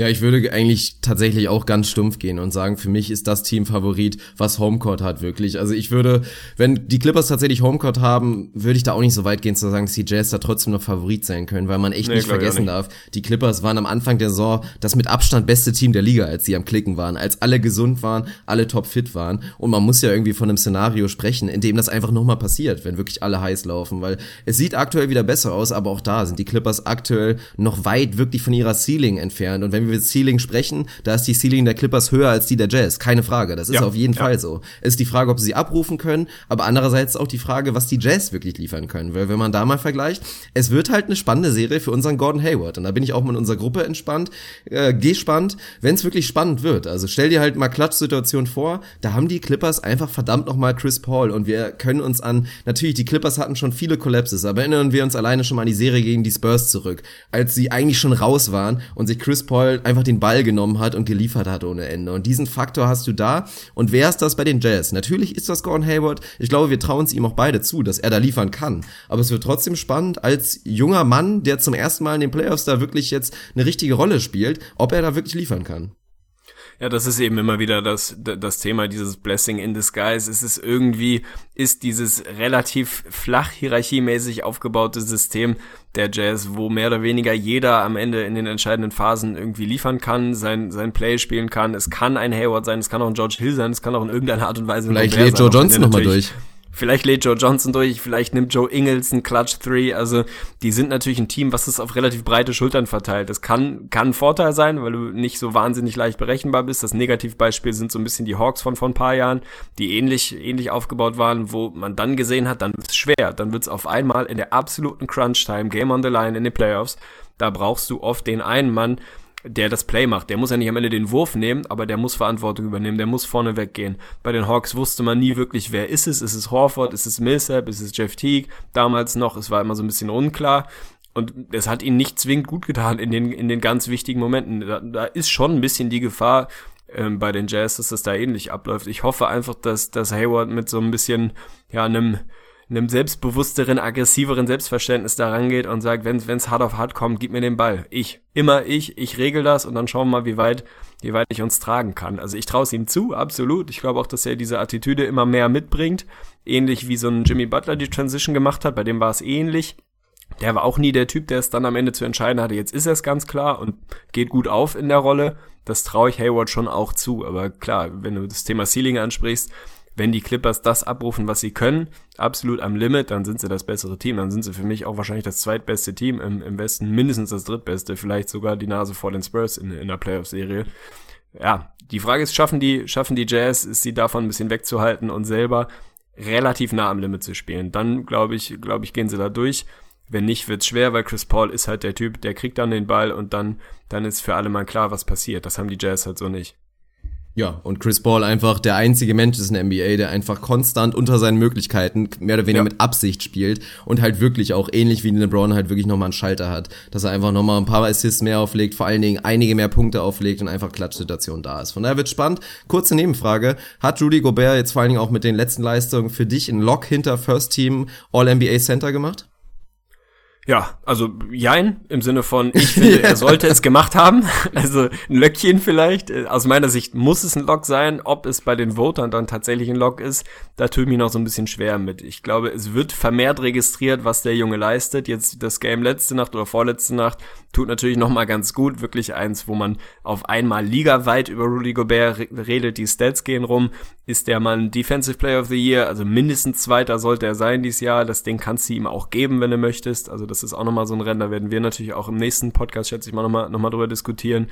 Also der gehört für mich, der ist der beste Center der Liga aktuell, wenn du die rein, also wenn du wirklich Center be betitelst und nicht irgendwie Draymond Green meinetwegen damit reinzählst, dann ist Gobert da derjenige, der für mich aktuell die Nase vorne hat, gehört für mich ins First Team. Na, ich, ich weiß nicht, ob es reicht. Also ob es tatsächlich dann vom Voting her so ausgeht. Ich hoffe es, ich wünsche es ihm, nachdem er das All-Star-Game verpasst hat. Also das ist im Nachhinein eigentlich auch echt eine Schande. Es war nun mal so, leider Gottes. Aber für mich gehört er rein, ja. Für mich ist es auch so und tatsächlich auch deutlich. Also wenn man überlegt, ich glaube, wir hatten ja mal ganz früh oder mal so zur Hälfte hatten wir mal irgendwie unsere Awards verteilt. Damals war es, glaube ich, noch Marcus Soll bei uns beiden, First Team ja, All-NBA. Ja, ja. Und da hat er dann doch einfach zu viel jetzt wirklich lassen müssen. Also da ist Allerdings. zu viel Abstand dahinter. Für ihn wird's allgemein eng, ob er überhaupt reinkommt, muss man mal sagen. Verdient hätte er es trotzdem, würde ich sagen. Wird aber spannend. Aber du kannst für mich keinen ernsthaften Case dafür machen, dass du irgendwie anstatt einen Gobert dann doch wieder mit Cousins oder mit Davis anfängst. Also das geht für mich einfach nicht. Von daher, der, hat, der Junge hat's verdient. Ist auch ein kleiner Spoiler, aber Defensive Player of the Year hat er meiner Meinung nach auch verdient. Der Junge hat sich's verdient, hat eine riesige Saison gespielt, könnte auch der Most Improved Player sein, also gib einfach Rudy Gobert fast jeden Award, da machst du, da machst du viel richtig mit. Tatsächlich, dieses Jahr macht man da eine Menge mit richtig. Ja, das ist doch sehr schön. Ansonsten wollte ich noch mal kurz vorstellen, wirklich, was ich spannend finde. Auch noch mal zum Thema, das war ja die ganze Diskussion auch mit DNP Rest und so weiter. Da kommt ja auch immer mal wieder das Thema auf, dass Schedules auch einfach ein kleines bisschen komisch sind. Und was ich halt wirklich pers persönlich auch geil finde und was natürlich absolut das Zündlein an der Waage sein wird. Wir haben von den Pelicans gesprochen, wir haben von den Nuggets gesprochen. Die spielen jetzt tatsächlich noch dreimal gegeneinander. Die Pelicans spielen noch dreimal gegen die Nuggets, unter anderem auch wirklich zweimal innerhalb von vier Tagen. Und natürlich könnte das absolut vorentscheidend sein und könnte auch wirklich ein Risikofaktor für die Nuggets sein, dass sie da eventuell doch noch rausfliegen. Weil wenn du da halt zwei Nächte erwischt, der Marcus Cousins in Topform, vor allen Dingen er sieht ja auch in letzter Zeit ein bisschen besser auf und Davis spielt eh gut, dann wird das nochmal eng. Aber ist schon irgendwie auch ein bisschen eigenartig, oder? Ja, ist maximal eigenartig. Also ich habe ja letztens, als wir, ich glaube, vorletzte Episode auch ums, ums Playoff Race in beiden Conferences gesprochen haben, mir viele, viele Schedules sehr detailliert angeguckt es ist hinten raus, sind hier und da einfach ein paar extrem seltsame Aktionen dabei. Ich glaube, keiner von uns kann irgendwie, ich sag mal, intellektuell nach, nachempfinden, wie unfassbar schwer es sein muss, so ein Schedule zu bauen, was du da alles beachten musst. Nicht nur, dass es 30 Teams sind, sondern du musst die Roadtrips beachten, du musst die Reisezeiten beachten, du musst die Back-to-Backs beachten, die Three Games in Four Nights Geschichten beachten. Da muss er einigermaßen ausgependelt sein, was, was tatsächlich die, die Schwierigkeit, wenn man so will, angeht. Da kommst du halt hinten raus, dann, dann, ja, dann kommst du irgendwo an eine Grenze und dann passiert halt sowas, dass es auf einmal zwei Teams gibt, die noch dreimal in zwei Wochen gegeneinander spielen. Kann absolut entscheidend sein. Also es ist ja bei den Pelicans so ein bisschen die Frage, welche kriegst du? Also kriegst du die, die die gut drauf sind. Jetzt im Moment haben sie drei in Folge gewonnen, da sieht's ganz gut aus. Wenn die auf einmal eine richtig gute Nacht aus, aus Boogie, aus Davis und eine solide Nacht aus meinetwegen Joe Holiday bekommen, dann will ich gegen die auch nicht unbedingt spielen. Ist halt die Frage, ob, ob du die kriegst, also ob sie noch genug Incentive haben, um, um tatsächlich um irgendwas zu kämpfen, ob sie noch glauben, dass sie so eine Außenseiter-Chance auf die Playoffs haben. Wenn ja, dann kann das schon, schon uncool werden für die Nuggets. Wenn nicht, dann ziehen vielleicht auch die Pelicans mal so ein bisschen den Stecker und gucken eher nach unten. Da ist der Abstand jetzt auch nicht riesig, Richtung Minnesota zumindest. Vielleicht die Kings wirst du wohl eher nicht mehr kriegen. Aber dann, dann kann ich mir schon vorstellen, dass, äh, dass solche Spiele dann auch, dann auch ganz dankbar für Denver sein können. Ich weiß nicht genau, wann sie sind. Das hat so ein bisschen die Frage. Im Moment sind es tatsächlich nur in Anführungsstrichen vier Spiele. Ja. Und wenn die Pelicans sich sagen, ja komm, ey, wir haben noch drei direkte Duelle, die holen wir uns alle, dann ist das auf einmal eng. Also es, es ist schon ein bisschen, ein bisschen skurril. Ja, also da würde ich sagen, einfach ruhig auf dem Gas bleiben. Du kommst jetzt eh nicht so weit nach unten, dass es einen wirklichen Unterschied macht. Und von daher schau halt, ob du eventuell, also gerade bei den direkten Duellen, schau halt, ob du irgendwie noch reinkommst. Ich meine, klar, wenn die Blazers nichts liegen lassen, haben sie es halt nicht in der eigenen Hand. So ist es nun mal, wenn du vier hinten bist. Aber ist noch mal ein bisschen spannend, würde ich sagen. Und ansonsten, wenn wir Richtung Osten gucken, da würde ich sagen, wir warten einfach da noch ein bisschen ab. Wir lassen ein paar Spiele ins Land gehen und dann reden wir da noch mal drüber, was da bisher passiert ist. Ich wollte dir nur eine Frage stellen. Eine okay, Frage dann mach stellen. das. Dann mach das. Wie, wie groß bist du, ich sag mal, ähm, äh, hüftabwärts angeschwollen über das, was die Bugs gerade machen. Ja, das ist schon eine gewisse Pralität im rechten Hoden. nee, das nee, ist äh, eine schöne Geschichte. Super heiß. Ja. Also potenziell vielleicht das heißeste Team der Liga gerade. Das ist ja genau das, was ich in ihnen gesehen habe. Läuft. Das ist mal schön, wenn es wirklich mal aufgeht. Aber es war vor allem Und ich sag dir, die holen die Hawks noch. Mit Sicherheit nee, holen die die Hawks oh, das noch. weiß ich nicht. Das weiß ich Ein nicht. Spiel. Ja, das stimmt. Und die Hawks machen auch wirklich gerade einen katastrophalen Job, aber das kennen Allerdings. wir auch von den Hawks. Die legen dann irgendwie auch, also einen Schalter haben sie eigentlich nicht wirklich, aber die spielen eine absolut weirde Saison. das musst du dir wirklich einmal nochmal reinziehen. Also nehmt euch die ich Zeit und guckt euch die den kompletten Schedule der Hawks an und genießt einfach, wie bescheuert das ist. Einfach regelmäßig sechs, sieben hintereinander verlieren, dann wieder acht gewinnen. Es ist einfach total bescheuert. Und von daher denke ich eigentlich mal, dass die Hawks dann noch so einen minimalen Turnaround bekommen. Die Bucks haben halt echt so mit den härtesten Schedule da verbleiben, wirklich in der letzten Saison. Deswegen, äh, in der, in den Verbleiben verbleibenden Spielen. Von daher bin ich erstmal froh, dass sie jetzt ihren Platz so ein bisschen, ja, auch ein Löckchen gemacht haben. Auch die können da wirklich rausfliegen. Aber die werden drin bleiben, das ist schön. Ansonsten, ich mache mir Sorgen, die Pacers werden sich da auch irgendwie reinmogeln und dann wird's halt hinten raus spannend. Ich mache mir noch ein bisschen Sorgen um Miami tatsächlich, weil die haben einen extrem harten Schedule. Wir haben vor allen Dingen auch zwei harte Three-Game-Roadtrips noch, die halt absolut entscheidend sein können. Wenn sie da irgendwie vier von liegen lassen, dann bist du auch mal ganz schnell hinten. Weil die Bulls, haben wir auch drüber gesprochen, die haben halt eigentlich so ein Schedule, dass sie eigentlich im Normalfall eine 50-prozentige Chance haben müssten, noch in die Playoffs zu kommen. Weil theoretisch müssen sie da fast jedes von gewinnen. Und die Pistons, die auch noch lauern und da so einen minimalen, was auch immer, Job da gerade machen, also wirklich völlig unerklärlich, verlieren das Spiel gegen die Nets, wirklich, obwohl sie gut positioniert waren, kriegen danach einen Blowout gegen die Bulls. Also was da vor allen Dingen auch schief läuft, da bin ich auch mal gespannt das wäre, das Team sehen wir so nicht nochmal zusammen. Also die Pistons, bin ich mal gespannt, was Stan Van da für, für Magic da eventuell noch da vollziehen wird da in der Offseason. Aber ich denke mal, da wird jede Menge passieren. Ob es jetzt ein Jackson-Trade ist, ein Drummond-Trade, eventuell sogar beide. Also das wird eins der Teams sein, was, glaube ich, mit die größte Veränderung durchmachen wird im Blick auf die neue Saison. Und muss man mal gucken, aber auch die am leichten Schedule könnten potenziell auch noch reinrutschen und das könnte natürlich auch noch entscheidend sein. Ja, wird spannend, definitiv. Also ich mache mir auch ein bisschen Sorgen um Heat Island. Ich will sie in den Playoffs sehen. Ich will auch die Erstrundenserie gegen die Cavs sehen, weil es einfach eine schöne Narrative ist. Meine Bulls, ich, ich rede nicht mehr drüber. Ist mir, ist mir zu doof. Also ich möchte nicht mehr drüber sprechen. Es gibt, es gibt die ersten Zeitungsartikel, die sagen, dass die Schelle, die Robin Lopez und Sergi Ibaka ausgetauscht haben, die beste Bulls-Szene der letzten Monate war. Und da kann man definitiv einen Case für machen. Also es ist alles passiert. Normalerweise, der Schedule ist absolut machbar. Sie sind ein Spiel hinter Miami. Die kannst du auf jeden Fall noch holen. Andererseits willst du ernsthaft eine Erstrundenserie dann sehen, ohne die Wade irgendwie, keine Ahnung, nee, muss ich auch nicht haben. Die Pistons haben mega leichten Schedule, habe ich letztens, glaube ich, illustriert. Damit wieder zwei in Folge verloren, sind irgendwie auch so ein, so ein Up-and-Down-Haufen. Keine Ahnung, ich will mich im Moment nicht festlegen, aber es ist immer, immerhin spricht einiges dafür, dass das tatsächlich bis, bis in die letzte Woche spannend ist. Ja, deswegen. Warten wir einfach nochmal ab. Nächste Episode gibt's da auf jeden Fall das Update. Und dann schauen wir mal. Dann würde ich sagen, wir sind erstmal so mit unserem Roundup so durch. Und jetzt würde ich sagen, launchen wir mal und äh, feiern mal die Premiere von unserer neuen Quizrubrik Stat Bingo. Ich freue mich drauf. Du musst es mir erklären. Du hast es entwickelt. Also schau dort an dich erstmal. Ja, ich freue mich jetzt schon auf den Einspieler und dann, ja, dann bin ich bereit. Ich hatte mir eigentlich vorgenommen, die Erklärung wirklich vorher aufzuschreiben. Jetzt werde ich das gleich wieder freestylen müssen. es ist, es ist schwierig. Aber erstmal den Einspieler und dann sehen wir weiter. Also, unsere neue Quizrubrik Stat Bingo. Stat Bingo. Bing, bing, bang, bang, bing, bing, bing. Bing, bing, brr, bing, bing, bong. Wo hast du das her? Der Einspieler macht dumm. Das ist auf jeden Fall so. Da habe ich mir auch im Nachhinein gedacht. Aber ja, das passiert halt manchmal so. Ja, Stat Bingo. Es ist letztendlich auch denkbar einfach. Ich werde dir gleich ein Stat präsentieren oder manchmal ist es tatsächlich auch nur eine Zahl. Und dann musst du herausfinden, wem gehört dann dieser Stat oder diese Zahl. Aber um es natürlich ein bisschen einfacher zu machen, wirst du drei verschiedene Möglichkeiten jeweils bekommen. Also so ein kurzes Beispiel, wenn wir jetzt mal sagen, Topscorer der Liga oder der macht gerade irgendwie, keine Ahnung, 31,4 Punkte, dann gebe ich dir drei Auswahlmöglichkeiten. Die Antwort ist Russell Westbrook. So, das war jetzt das stumpfe Beispiel. Und wir fangen einfach mal an. Ich muss meinen Zettel suchen. Da ist er doch schon. wie immer. Also, es ist selbsterklärend, sobald wir das erste Beispiel durchspielen. Ich habe übrigens keine Ahnung, wie schwer es ist. Also von daher, ich würde eigentlich tippen, dass du über 500 kommen wirst, aber wer weiß. Um mal ein bisschen Druck ja, aufzubauen. Ja, ja, okay, also, danke. Wir fangen an. 25 Punkte, 11 Rebounds. Was ist das? A. Ist das Dirk Nowitzkis beste Spiel in dieser Saison? B. Sind das die aufgerundeten Saisonstats von DeMarcus Cousins? Oder C. Mhm. Sind das die Karrierestats, natürlich auch auf- oder abgerundet, von Charles Barkley? Ach du Scheiße.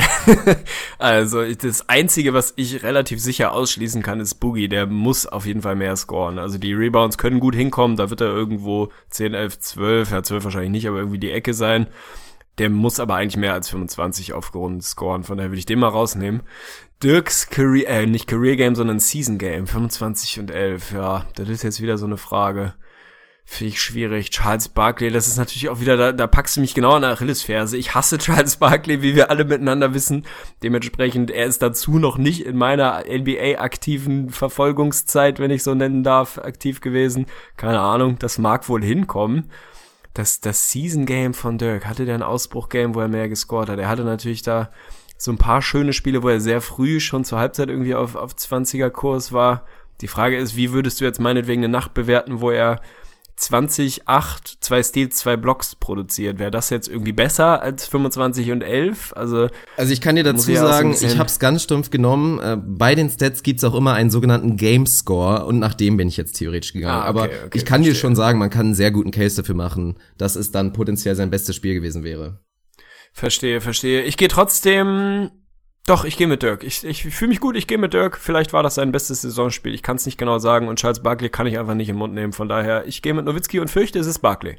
Naja, das war jetzt auch ein kleiner Spoiler von mir. Irgendwie hatte ich das Gefühl. Aber egal, ist richtig. Ja, stabil, wichtig. Ja, das ja, ist doch geil. gut. Um es mal Gefällt kurz mir. aufzulösen. Du hattest völlig recht mit der Marcus Cousins. Wenn wir seine Zahlen auf- oder abrunden, dann sind es 27 Punkte, die er da knapp mhm. liefert. Und es sind aber ganz genau 11 Rebounds. Von daher relativ knapp. Hätte es auch sein können. Bei den Karrierestats von Charles Barkley sind wir auch dicht dran, aber noch relativ weit entfernt. Es sind nur 22 Punkte in großen Anführungsstrichen und tatsächlich 12 Rebounds, obwohl der gute Charles Barkley vielleicht maximal 6-4 war. Also wirklich verrückt. Aber ja, sehr gut. Das war mal eine gute Premiere Geil. gewesen. Gefällt mir, gefällt mir. Machen wir weiter. Das zweite Beispiel. Acht Dreier. Wovon reden wir hier? A. Ist das die Anzahl an Made Threes in dieser Saison von Ennis Cantor? B. Ist das die Anzahl von den Memphis Grizzlies, was sie pro Spiel treffen? Okay. Oder ist es das Season High von Clay Thompson? Uh, oh Gott, oh Gott, oh Gott, oh Gott, oh Gott. Also Enes Kanter, ja Gott, wie viel Dreier schießt der? Das ist jetzt eine berechtigte Frage. Uh, Hilfe, jetzt mache ich hier schon mein, meine Einrichtung kaputt und ziehe hier irgendwie an den Kabeln aus Versehen. Also Enes Kanter, ja, der hat den langen Zweier, kann er schon, den Dreier aus der Ecke. Wir haben ja vorher mal drüber gesprochen, oder ich habe, glaube ich, vor, keine Ahnung, 20 Episoden mal drüber gesprochen, dass ich das gern sehen würde, wenn er da aus der Ecke mal so ein bisschen abdrückt. Mag wohl sein, keine Ahnung, finde ich ein bisschen schwierig. Was hatten wir noch? Season High von, von Clay? Ja, das war C. Ah, Season High von Clay. Das eigentlich gefühlt kommt es einem natürlich viel zu wenig vor. Ich dachte, er hätte auch dieses Jahr wieder ein Spiel gehabt, wo es neun oder zehn waren. Schwer zu sagen. Die Memphis Grizzlies, ja, die sind schon irgendwo in der Richtung als Team. Also das mag wohl hinkommen. Da, wie du, wie du sicher weißt, bin ich in der Materie ja ganz gut drin durch meinen Chicago Bulls, die da mittlerweile wieder das ja, das hintere Ende des Spektrums zieren mit ein bisschen was über sieben. Also eigentlich würde ich bei Memphis sagen, da sind sie wahrscheinlich auch eher ein Tick, Tick drüber, über acht. Oder bei 8,4 wären es acht, ja? Würdest du abrunden oder ist es da glatt 8,0? Das wäre natürlich ein bisschen unrealistisch, wenn es glatt wäre. Von daher, ja, okay, ich würde auch abrunden. Ah, Gott, oh Gott, oh Gott, Hilfe. Die können es sein, aber ich, ich weiß es nicht besser. Ich gehe tatsächlich mit Ennis Kenter. Ich kann es mir irgendwie vorstellen. Ich Clay irgendwie in meinem Kopf müsste er drüber gewesen sein. Wahrscheinlich ist es Clay, aber ich gehe auf auf Penis Kenter. Toll. Dann ja, war's Clay. dein Gefühl war richtig. Ennis Kenter knapp daneben. Fünf Dreier hat er bisher in dieser Saison getroffen Uha. und spektakuläre fünf von 36 Versuchen. Das sind stabile 14 Prozent. Und ist wirklich ein bisschen schockierend, weil das war, glaube ich, auch, haben wir im Season Preview ein bisschen drüber gesprochen, hatten ja, wir uns ja, eigentlich von ihm genau. erwartet, dass er das wirklich, wie viele andere es in der Saison gemacht haben, das auch erst umgesetzt bekommt. Ja, und minimal schockierend, dass er es wirklich nicht geschafft hat, obwohl er wirklich einen sehr, sehr weichen Touch hat. Also ist, glaube ich, auch ein Kandidat. Im Training nagelt er dir wahrscheinlich einen nach dem anderen rein und im Game ja, ist es einfach so minimal awkward. Um es aufzulösen, Memphis Grizzlies, da lagst du richtig nah dran, die liegen bei 9,3 Dreiern Oha. pro Spiel, sind damit natürlich auch unterdurchschnittlich, aber noch stabil vor deinen Bulls, da hast du recht. Und ja, das Season High von Clay Thompson, minimal überraschend. Vom Gefühl hätte ich auch gesagt, neun oder zehn müssten es sein, aber es ist tatsächlich nur acht Dreier. Das ist sehr, sehr ärgerlich, aber ich bin auf 500er Kurs, nehme ich noch. Ja, das ist stabil. Drittes Beispiel. 29,9. Wovon reden wir hier? Ist das A, das Durchschnittsalter der Los Angeles Clippers? Oha. B, mhm. äh, Ach so, die Punkte, äh. die Punkte pro Spiel von Russell Westbrook im Jahre 2017. Ach du Scheiße. Oder ist es der PIA-Wert von Anthony Davis in dieser Saison? Ach komm, ey, das ist doch auch wieder Da machst du es aber echt nicht leicht. Also Durchschnittsalter der Clippers, Starting Five oder komplett Roster? Komplett Roster. Ah, da musst du halt erstmal hinkommen. Ey. Also ich meine, natürlich, Rookies haben sie da irgendwie nicht besonders. Ja, Chris Paul ist nicht wahnsinnig, aber ich meine, die Andre ist, ist jetzt auch nicht, nicht so, nicht so über 30, dass er den Schnitt da so krass hochziehen würde. Blake, dann haben sie da noch so ein paar Veterans mit drin. Jamal Crawford mit seinen 52 zieht den Schnitt natürlich brachial hoch. Also die werden nicht ewig weit weg sein. Gefühlt würde ich sagen, die sind da immer noch ein bisschen drunter irgendwie, dass so ein Austin Rivers dann doch ein bisschen runterzieht und die paar Jungs, die sie da noch haben. Luke Amute. Ja, die Punkte von Westbrook im Jahr 2017, das ist natürlich auch wieder so ein Arschloch-Stat von dir. Also in den letzten Spielen scoret er nicht mehr ganz so krank und versucht da scheinbar eher so seine, seine Assists ein bisschen zu, zu pimpen und zu pushen, damit das Triple-Double da nicht in Gefahr ist. Sucht ein bisschen mehr seine Teammates. Insofern über die Season müsste er so bei 31 sein. Da kann ich mir schon vorstellen, dass er im Jahr 2017 ein bisschen drunter ist. Das mag wohl sein. PR von Anthony Davis, kein Schimmer, kann schon gut sein, dass es in der Range ist. Ich würde es eigentlich knapp drunter sehen, vermutlich, aber magst du mich auch Lügen strafen? Irgendwie, warum auch immer, mich gucken, mich gucken die Punkte von Westbrook im Jahr 2017 an. Das, das erschließt sich mir einigermaßen logisch, von daher nehmen wir das. Toll. Herzlichen Glückwunsch. Leider daneben. Dann fangen wir doch mal den Punkten von Westbrook an. Ah. Tatsächlich mehr als man denkt. 31,4 sind das im Jahre 2017. Also ei, da ei, hat er ei. nicht nachgelassen. Was ein bisschen gelitten hat, ist die Effizienz. Aber ansonsten, was rein die Punkte pro Spiel ist, lädt er da weiterhin durch. PR von Anthony Davis, hast du auf jeden Fall recht. 27,17 ja. ist ein stabiler Wert, aber echt. nur Westbrook liegt wirklich Danke, Jamal 30. Crawford. Wie bitte? Danke, Jamal Crawford. Der macht ja, die so 29,9 Und einen hast du noch vergessen, der, der das noch ein bisschen runterzieht. Also nein, Westbrook 30,43, damit mit Abstand der Leader, was PER geht. Zweitbester Wert ist dann schon Harden mit 27,89, also solider Abstand. Und ja, du hast, glaube ich, auch noch vergessen den Kadaver von Paul Pierce, der natürlich auch den Schnitt noch ja, bisschen mit 39. Oh und die Clippers sind tatsächlich mit einem Durchschnittsalter von 29,9. DJ, Blake und Paul sind ja alle so grob in der Range. Zu dritt, wenn er den Durchschnitt ist, minimal drunter. Sind das älteste Team der NBA. Das hätte ich dir natürlich sagen können, aber ich habe tatsächlich Schande über mich, Asche auf mein Haupt. Ich habe Paul Pierce vergessen. Damit hast du natürlich schon zwei, die an die 50 gehen. Ah, dumm, ärgerlich. Eins, zwei, das ist, das ist bitter. Ja, machen wir weiter. Ich habe eins übersprungen, sehe ich gerade. Das ist natürlich wieder meiner schlechten Schrift geschuldet hier. So, jetzt wird's ein bisschen anders. Nächstes Beispiel. Seit dem All-Star Break habe ich die höchste Field Goal Percentage der NBA bei Spielern, die mindestens 10 Field Goal Attempts nehmen und mindestens 5 Spiele gemacht haben. Und wir reden dabei von der Field Goal Percentage von 61,2% Wer bin ich? Hoppala. Ja, okay. A. LeBron James. B. Carl Anthony Towns. Oder C. Nikola Jokic.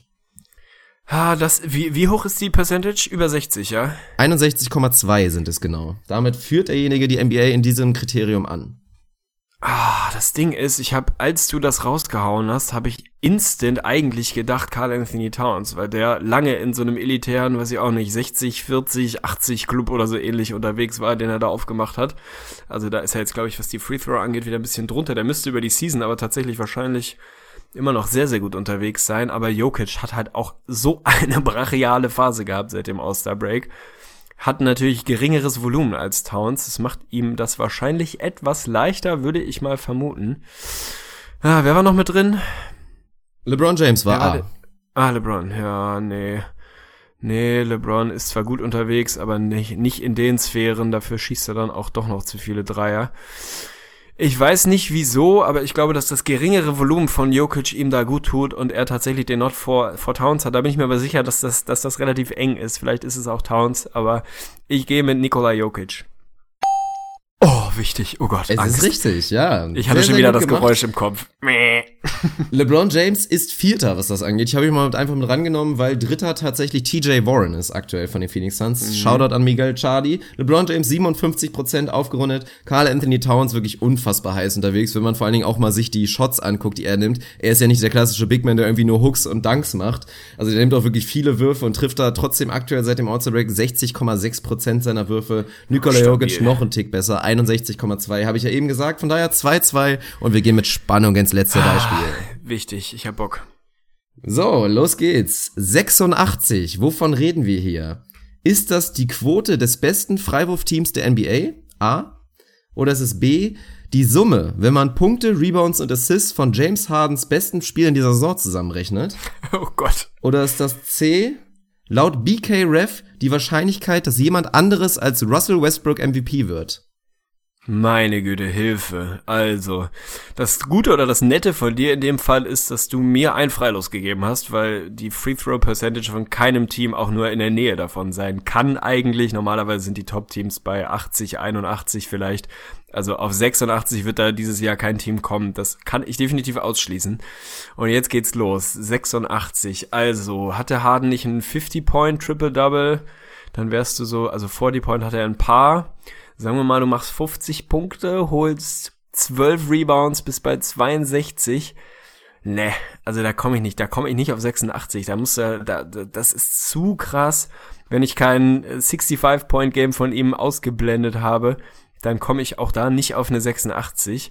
Andersrum macht für mich die Prediction, dass Westbrook zu 86% kein MVP wird, überhaupt keinen Sinn also dass es da vielleicht andere Favoriten gibt, das mag so sein, dass Harden da im Moment die Nase vorn hat, mag von mir aus auch so sein. Da kommt mir einfach die Range viel zu krass vor. Was hat denn Harden? Aber ich meine, wenn du mal angenommen machst 50 Punkte, oh, ich habe mich verrechnet. Dann machst du 17, das ist ein bisschen bei 67. Ne, das, da, ich komme da nicht hin. Also der kann nicht auf 86 kommen. Insofern, vielleicht hat er, hat er doch ein krankeres Scoring-Game Game gehabt, aber against all odds, für mich macht alles andere keinen Sinn. Die Freiwurfquote kann es nicht sein. Bei Harden komme ich nicht auf 86, von daher gehe ich tatsächlich mit BK Rev und der komischen Prediction, dass zu 86% es nicht Westbrook ist. Was? Oh. oh nein!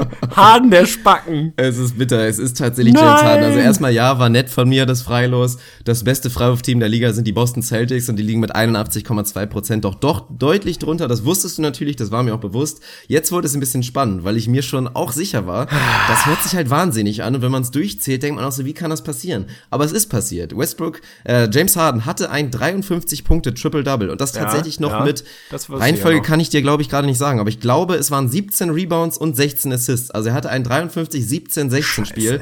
Und wenn du das ruhig durchrechnest, kommen wir genau bei 86 raus. Und dann auch noch mal zu dem zweiten verrückten Stat. Es ist wirklich spannend. BK Ref hat da so die MVP-Odds aufgestellt auf Basis wirklich der letztjährigen Wahlen und da so ein bisschen das mit Stats verglichen. Natürlich auch Wins damit einberechnet. Deswegen ist es so low. Und da geht BK Ref davon aus, dass Russell Westbrook nur eine 11,5-prozentige Chance hat, MVP zu werden. Dementsprechend, Ach, wenn man gegenrechnet, eine 88,5-prozentige Chance, dass jemand anders als Russell Westbrook MVP wird, laut BK Ref.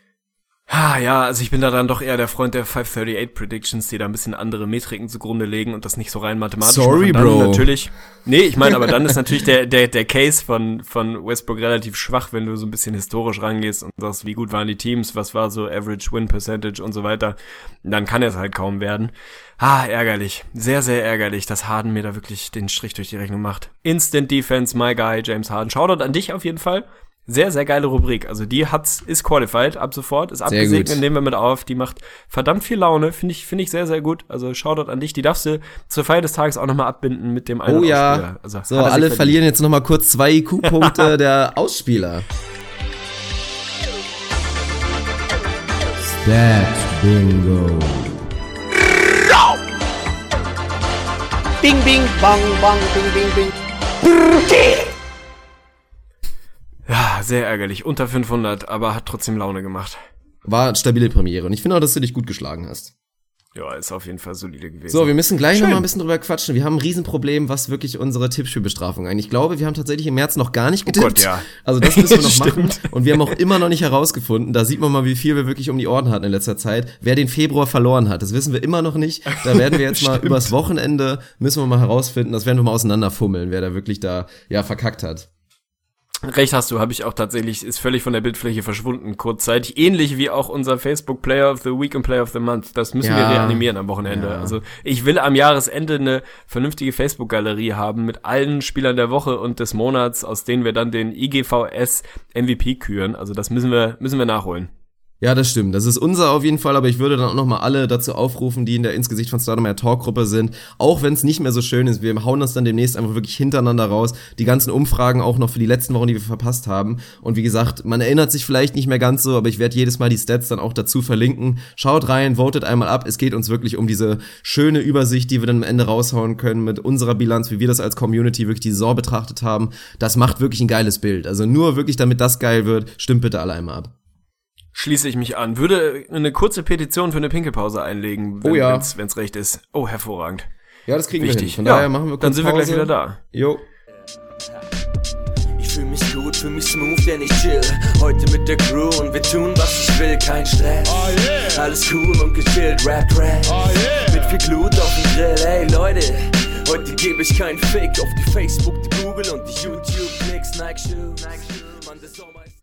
So, da sind wir wieder. So gefühlte zweieinhalb Kilo leichter. Shoutout an Krü zu dem O definitiv für den kurzen, schönen musikalischen Einspieler. Immer sehr nett. Und wir machen direkt weiter mit Kaffeeklatsch. Das hast du heute vorbereitet. Da freue ich mich sehr drauf. Von daher, ich bin komplett blank. Tegli wird mir gleich drei Themen vorstellen. Kann Klatschen, Tratsch sein, kann irgendwie was wirklich, was kann ganz stumpfes sein, kann auch was Ernstes sein. Und ich darf mir ein Thema danach aussuchen. Ich bin sehr gespannt. So ist es, das ist Kaffeeklatsch, ja. Also hau gleich mal den Einspieler raus. Ich habe heute, kann ich schon mal direkt als Spoiler-Alert vorwegschicken, heute ist es wirklich, würde seinem Namen gerecht. Heute ist es absolut Klatsch und Tratsch, nichts Ernstes, es ist absolut random. Insofern baller mal den Einspieler raus und bereite dich seelisch darauf vor, dass das gleich ein bisschen in, ins stumpfere Gefilde abtaucht. Alles klar.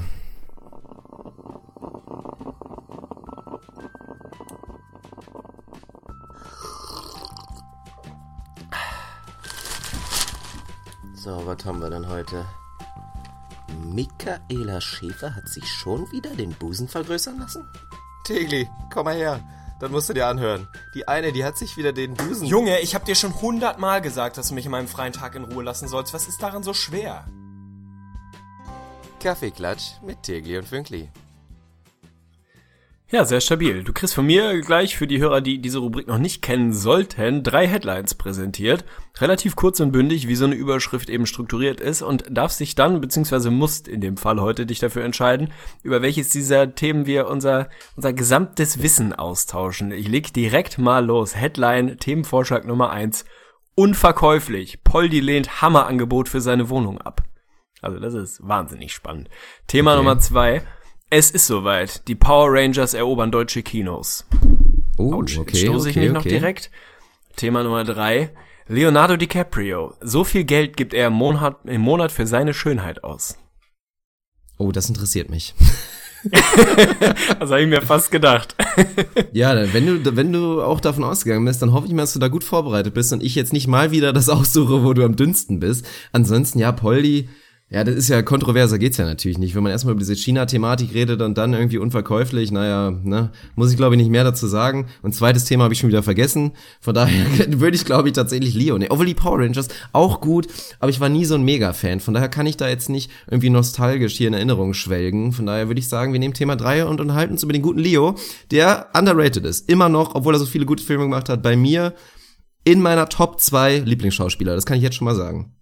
Eieiei, das finde ich stabil. Also ich war tatsächlich, kann ich heute mal mal mit breiter Brust sagen, in allen drei Themen sehr gut vorbereitet. Na, sehr gut stimmt nicht, aber gleich gut, sagen wir mal gleich gut. Also gleich dünn. Ich bin bei allen drei Themen gleich dünn. Darauf können wir es eigentlich zurückführen.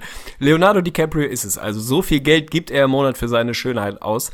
Ich glaube, Shoutout geht raus an den Online-Auftritt der Gala. Da habe ich das Thema, glaube ich, gefunden. Das ist immer so der Go-To-Move, wenn man Kaffeeklatsch So eine räudige muss. Seite, jetzt mal ehrlich. Absolut, ohne Scheiß. Das ist, also, da drehen sich bei mir, dreht sich alles um, da klappen sich die Fußnägel hoch. Ganz, ganz schlimm.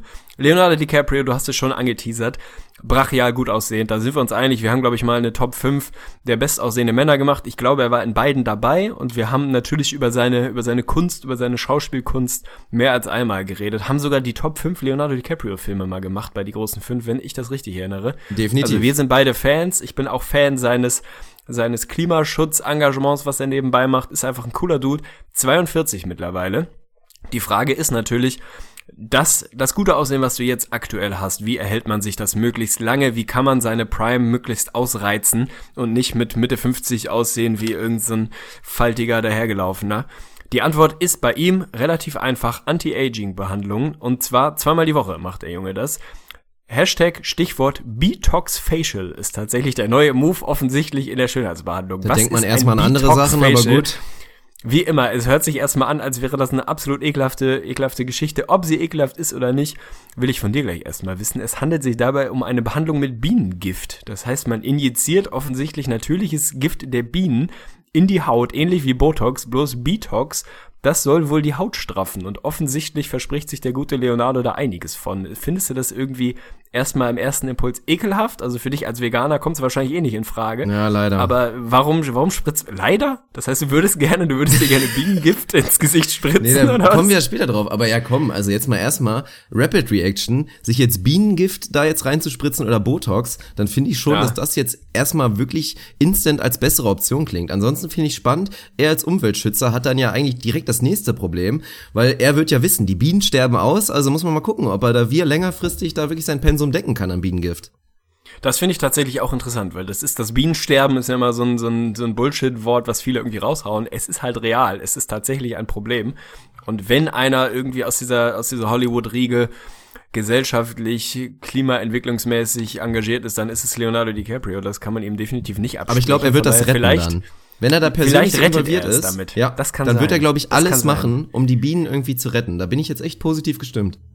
Was er auch noch macht nebenbei, um sich seine Schönheit zu erhalten, muss ich erstmal dazu schicken, er macht es erst seit November. Also die Schönheit, die er schon besitzt, die ist offensichtlich natürlich. Jetzt geht's eher darum, das Ding zu konservieren und die Prime wirklich hinten raus irgendwie zu stretchen. Antifaltencremes, keine große, keine große Überraschung. Laserbehandlungen und Augenbrauen-Waxing, das werde ich auch demnächst machen, denn neuerdings besitze keine. ich ja Augenbrauen. Natürlich. Hallo. Ach ja, stimmt, du hast ja jetzt welche. gefärbt. Ja. Ich habe jetzt welche. Das heißt, ich kann die auch wachsen. Bist du eigentlich noch Waxen, zufrieden? Ich bin hochzufrieden und äh, plane den, den nächsten Besuch, um das Ganze zu intensivieren. Da kann mehr Farbe rein. Definitiv. Da habe ich dich ja eigentlich schon überzeugen wollen, als du hier warst. Da warst du noch so, oh komm, nicht so viel, das sieht unnatürlich aus. Unnatürlich ist es, gar keine Augenbrauen zu haben. Ja, so ist es ja. Jetzt will ich von dir eigentlich wissen. Ich habe äh, die Headline war ja, so viel Geld gibt er im Monat für seine Schönheit aus. Das Over Under. Was ist es denn? Wie viel gibt der Junge aus im Monat? Was glaubst du? Mm. Zweimal die Woche geht er hin. Zweimal die Woche, dann würde ich jetzt sagen, er gibt im Monat 50.000 Dollar dafür aus. Das ist nicht so schlecht. Es sind 25.000 Euro tatsächlich. Jetzt muss man sich mal reinziehen. 25 Scheine im Monat, um dir Bienengift ins Gesicht zu spritzen und die Augenbrauen zu waxen. Also das ist schon, ist schon ein bisschen durch, oder? Das sind 25 Düsenjäger, ey. Also, so ist das. 25 Nee, also- Düsis. 1000 25.000 Mark Andres braucht er dafür. Nee, 50. Mark und Euro. Umrechnung. 50.000 Mark Andres knallt er sich jeden Monat ins Gesicht. Oh ja, das ist stabil. Ja, aber wenn man es mal umrechnet, also wenn man sich jetzt mal sein Vermögen vorstellt, würde ich sagen, das ist noch ein moderater Betrag, das wirklich halt ja auch in sein Kapital zu investieren. Das muss man ja auch mal so sehen. Ja. Aber dann kommen wir eigentlich direkt mal, würde ich sagen, zur Wertung. Und meine erste Reaktion war, dass ich es ein bisschen schade finde, weil ich ziehe da mal den Vergleich zu, also ich betrachte mich selber und ich behaupte wirklich, steht, also wirklich fest, und das wird auch so sein. Ich bin jetzt 28 Jahre alt. Meine Prime hat noch nicht mal angefangen. Also wirklich, meine optische Prime wird mit 35 losgehen und bis 45 anhalten. So, von daher bin ich schade, finde ich schade, dass Leo jetzt eigentlich gerade in dieser Prime ist und da jetzt schon was macht. Aber eigentlich ist es clever, dass er es jetzt macht, weil es ja wirklich nicht darum geht, sich jetzt akut unbedingt jetzt schon so krass zu verbessern, sondern wirklich die Prime zu konservieren und sie vielleicht echt noch so bis 52 irgendwie noch rauszuzittern. Und das wäre natürlich überragend und ist eventuell was, was ich auch au- anstrebe, sobald wir den Fame haben. Ja, sieht bei mir im Prinzip ähnlich aus. Also ich finde es erstmal, es ist ja noch ein bisschen, äh, ja, ein bisschen de dezenter, wollte ich sagen, reduzierter und dezenter als das, was andere Jungs so machen. Sich der Botox, also wirklich erwiesenermaßen Nervengift ins Gesicht zu spritzen, finde ich schon ziemlich wack so. Also das würde ich dann tatsächlich auch nicht machen. Bei ihm geht's jetzt ja nicht um wirklich Schönheitsbehandlung, Operationen, sondern um das zu konservieren, was da ist. Das ist ein Stück weit tatsächlich einfach ja, seiner, seiner Marke geschuldet ist. Der Junge verkauft sich eben auch dadurch, dass er halt extrem gut aussieht. Und wenn der auf einmal völlig zerscheppert da irgendwie zum Set kommt, dann ist es ein bisschen schwierig. Aber im Prinzip bin ich eigentlich auch immer ein Fan davon, wenn, wenn man das Altern auch sieht, wenn man Leuten ihr Alter ansieht und jemand wie er, Alter, der kann das doch ab, gibt dem halt mal ein paar Falten, tragen, graue ja. Haare, der wird doch eher besser aussehen als vorher. Also ich meine, guckt sie dir alle an miteinander, irgendwie die George Clooney's dieser Welt. Dem sieht man sein Alter auch an. Sieht er jetzt auf einmal scheiße aus? Auf jeden Fall nicht. Sky Dumont ist ja das Paradebeispiel. Der sieht jeden Monat besser aus. Nicht, weil er so alt aussieht, sondern obwohl. Oder weil, vielleicht doch weil. Ich weiß es gar nicht genau. Also finde ich auch schade, dass man das so ein bisschen, bisschen kaschiert. Ja, ich glaube, der Leo, der kann es einfach nicht lassen. Der hat, also soweit ich weiß, stand jetzt, hat er ja immer noch nicht seine Frau fürs Leben gefunden und ist, glaube ich, noch immer noch so Der, in dieser der ist Schiene. vergeben. Ja, aber wie lange und wie lange noch, ist ja die Frage. Ja, weiß ich auch nicht. So, habe ich auch nur zufällig Wie alt ist seine Ein Partnerin? 24-jähriges Over under Model. 23. Vier- ja, siehst du? 24 ist sie. Siehste. Ja. Und wenn du Ja, das das halt weiter wohl nix. durchziehen willst, also normalerweise kommst du ja auch irgendwann in ein Alter, in dem du dir jetzt irgendwann mal denkst, so komm, es reicht jetzt halt auch einfach mal eine gut erhaltene Ende 30-Jährige. So, da gibt's ja auch wirklich nichts gegen uns auszusetzen, aber er ist halt echt immer noch so in diesem Modus, dass die maximal, also wirklich 25 und under sein müssen. Und dann musst du dich wahrscheinlich anpassen, oder? Ja, es ist vermutlich so. Also wahrscheinlich kommt man dann, dann langfristig nicht ganz drum rum. Trotzdem will ich von dir wissen. Also ich glaube, ich habe mich ja hier schon geoutet, was so Schönheitsmoves, nenne ich es jetzt einfach mal, einfachere alltägliche Schönheitsmoves angeht. Ich verlasse das Haus selten ohne Concealer im Gesicht. Muss ich fairerweise dazu sagen, weil ich einfach Augenringe bis zum Knie habe. Ich sehe aus wie, wie der Tod auf zwei Beinen. Es ist dramatisch, wenn ich mir keinen Concealer raufknalle. Das heißt, es ist ein bisschen Concealer, ansonsten bin ich eigentlich mit, mit Deo, Parfum und einer Zahnbürste einigermaßen zufrieden. Wie ist bei dir? Also knallst du dir irgendwie ein bisschen Rouge vielleicht ab und an mal oder so? Oder bist du, gehst du wirklich, wie Gott dich geschaffen hat, einfach vor die Tür? Ja, das kann ich leider nicht ganz behaupten, aber so Thema erstmal Gesicht, also schminken, da bin ich noch nicht so weit, aber da muss ich direkt mal sagen, ich glaube, das kommt. Also spätestens in zwei Jahren wird es absolut salonfähig sein, sich als Mann so leicht zu schminken. Im Prinzip, was du ja jetzt Leto halt. Oder so halt wirklich, also erstmal so eine leichte Base, so eine leichte Foundation. nee, aber es macht ja auch Sinn. Also halt, mein Gott, so wie es halt die Frauen halt auch machen. Es geht ja nicht darum, sich irgendwie jetzt wirklich komplett zu schminken und sich zu konturen. Aber wenn man halt irgendwie einen Pickel mitten zwischen den Augen hat, so, dann macht es halt Sinn, sich den vielleicht einfach mal ein bisschen überzuschminken. So, da spricht ja wirklich gar nichts gegen. Und das ist auch was, was ich nicht ausschließen würde. Ansonsten, was bei mir wirklich noch ein Defizit ist, ich benutze keinerlei Hautcremes oder irgend sowas. Von daher habe ich auch für mein Alter schon verhältnismäßig viele Falten, muss ich sagen. Ich bin der Sonne auch nicht abgeneigt. Als Beachvolleyballer ist das eh so. Und ich creme mich nicht immer ein. Von daher, die Falten geben mir jetzt noch Charakter, aber da muss ich mir wahrscheinlich ein bisschen Sorgen machen. Vielleicht brauche ich deswegen auch das Bienengift irgendwann später. Und ich muss es auch zugeben, ich färbe mir den Schnurrbart. Also es, es war kein Geheimnis, dass ich halt dieses Produkt kannte, womit ich dann auch Arne die Augenbrauen gefärbt habe. Es ist nämlich tatsächlich Wimpern- und Augenbrauenfarbe, eignet sich aber wirklich perfekt, sich so kleinflächig wirklich den Bart zu färben. Also gerade so ein bisschen nur fürs Kinn oder nur für den Schnurrbart, wenn man den Look jetzt wirklich durchziehen will und halt so wie ich vermehrt blonde Barthaare leider hat, dann macht das nun mal Sinn und das mache ich, das gebe ich zu. Finde ich völlig legitim. Also das kann man auf jeden Fall so durchwinken. Ansonsten glaube ich tatsächlich auch, dass es mehr werden wird demnächst. Und ich bin absolut bei dir. Ehe ich mit einem fett brachialen Pickel im Gesicht irgendwie durch die Gegend laufe, schminke ich ihn mir halt über. Ja, mein Gott. Also da kommen dann immer die Leute, die Leute irgendwie um die Ecke. Ja, Männer schminken sich nicht. Äh. Nee, dann sieh halt scheiße aus, wenn es dir lieber ist. Also Ja. ich meine, mach wie du meinst, aber lass mich halt irgendwie mein Ding machen. Und wenn ich Bock habe, mich zu schminken im Zweifel, dann würde ich es machen. Ich glaube, also bei mir sehe ich es jetzt erstmal nicht. Ich habe auch nicht so das Faltenproblem, so ein paar Lachfalten. Ansonsten bin ich aber auch nicht so schmerzfrei wie du, der sich auch einfach mal zehn Stunden uneingecremt in die Sonne legt. Also da würde ich auch sagen, das Ding kriegst du hinten raus, gen Ende deiner Prime. Da musst du dir vielleicht hier und da mal ein DNP geben, was die Sonne angeht. Ansonsten wird das hinten raus schwierig. Ja, ich werde vernünftiger. Jetzt auch für den Sommer, das ist wirklich was, was ich mir vorgenommen habe, mich einfach öfter eincremen. Es ist schön braun zu sein, man sieht auch meistens besser aus, wenn man so ein bisschen dunklere Farbe hat, also nicht dieses Solariumbraun, da habe ich letztens auch wieder spektakuläre Leute gesehen, die wirklich einfach so Lederhaut, so rotbraun sind. Das sieht einfach so herrlich aus, aber eine schöne Naturbräune ist natürlich was anstrebenswertes, aber es lohnt sich nicht wirklich da irgendwie ein Gesundheitsrisiko einzugehen und ich sehe es ja immer wieder, egal wie scheiße braun man Ende Sommer ist, im Winter ist man halt wieder kalkweiß, das ist nun mal nun mal, wenn man halt nicht die Genetics dafür hat. Und so ist es nun mal, von daher werde ich da auch ein bisschen entspannter diesmal rangehen. Finde ich völlig legitim. Damit wäre ich auch durch. Ich will allerdings einmal Crossover gehen zum anderen Thema, weil ich dir zumindest eine, eine Quizfrage. Also wir spielen eine, eine Spontanausgabe Fakt oder Fiktion. Uiuiui. Es ging um das Power Rangers Thema. Natürlich um den neuen Film, der seit gestern in den deutschen Kinos ist. Mehr reden wir da jetzt nicht drüber, weil du dich für ein anderes Thema entschieden hast. Völlig in Ordnung. Nichtsdestotrotz ist das ein Thema, was, ja, was Deutschland bewegt. Das kann man einfach mal so sagen. Mein, mein Fakt oder Fiktion äh, Move für dich ist, es ist nur eine, eine Aufgabe. Nehmen wir die IMDb Bewertung zugrunde, ist der Power Rangers Film mehr als doppelt so gut bewertet wie Sharknado 1. Fakt oder Fiktion? Ja gut, also Sharknado müsste aber wirklich auch maximal bei so einer 3,5 liegen, würde ich sagen. Und vielleicht ist ja der Power Rangers Movie einfach gut und hat dann vielleicht echt so eine 7 plus, von daher würde ich sagen, das ist ein Fakt. Oh, sehr, sehr stabil. Also das, also stimmt, ja, absolut stabil. Sharknado ist tatsächlich mit 3,3 bewertet, was ich als Blasphemie empfinde. Das ist ein überragend guter Film. Und der neue Power Rangers Film tatsächlich 7 aus 10 bisher bei IMDb. Boah. Mag vielleicht noch fallen. Ich muss das ganz ehrlich noch, sagen, ja. ich habe den Trailer geguckt wenn das der, die besten Szenen in dem Film sind, alter Schwede, dann größtmöglichen Bogendruck machen. Richtig, richtig scheiße. Ich glaube, dass das ein katastrophaler Kackfilm ist, ehrlich gesagt. Obwohl Brian Cranston mitspielt, bekannt aus Breaking Bad.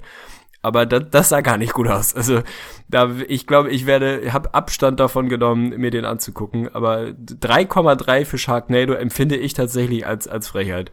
Das ist low. Also da hatten wir schon unseren Spaß. Es war, ich weiß nicht, da gibt's ein lustiges Trinkspiel zu. Das haben wir auch mal gemacht tatsächlich. Haben uns mal Sharknado, Sharknado gegeben. Und ich glaube einfach jedes Mal, wenn High kommt. also relativ oft, wenn es mal wieder einen regnet.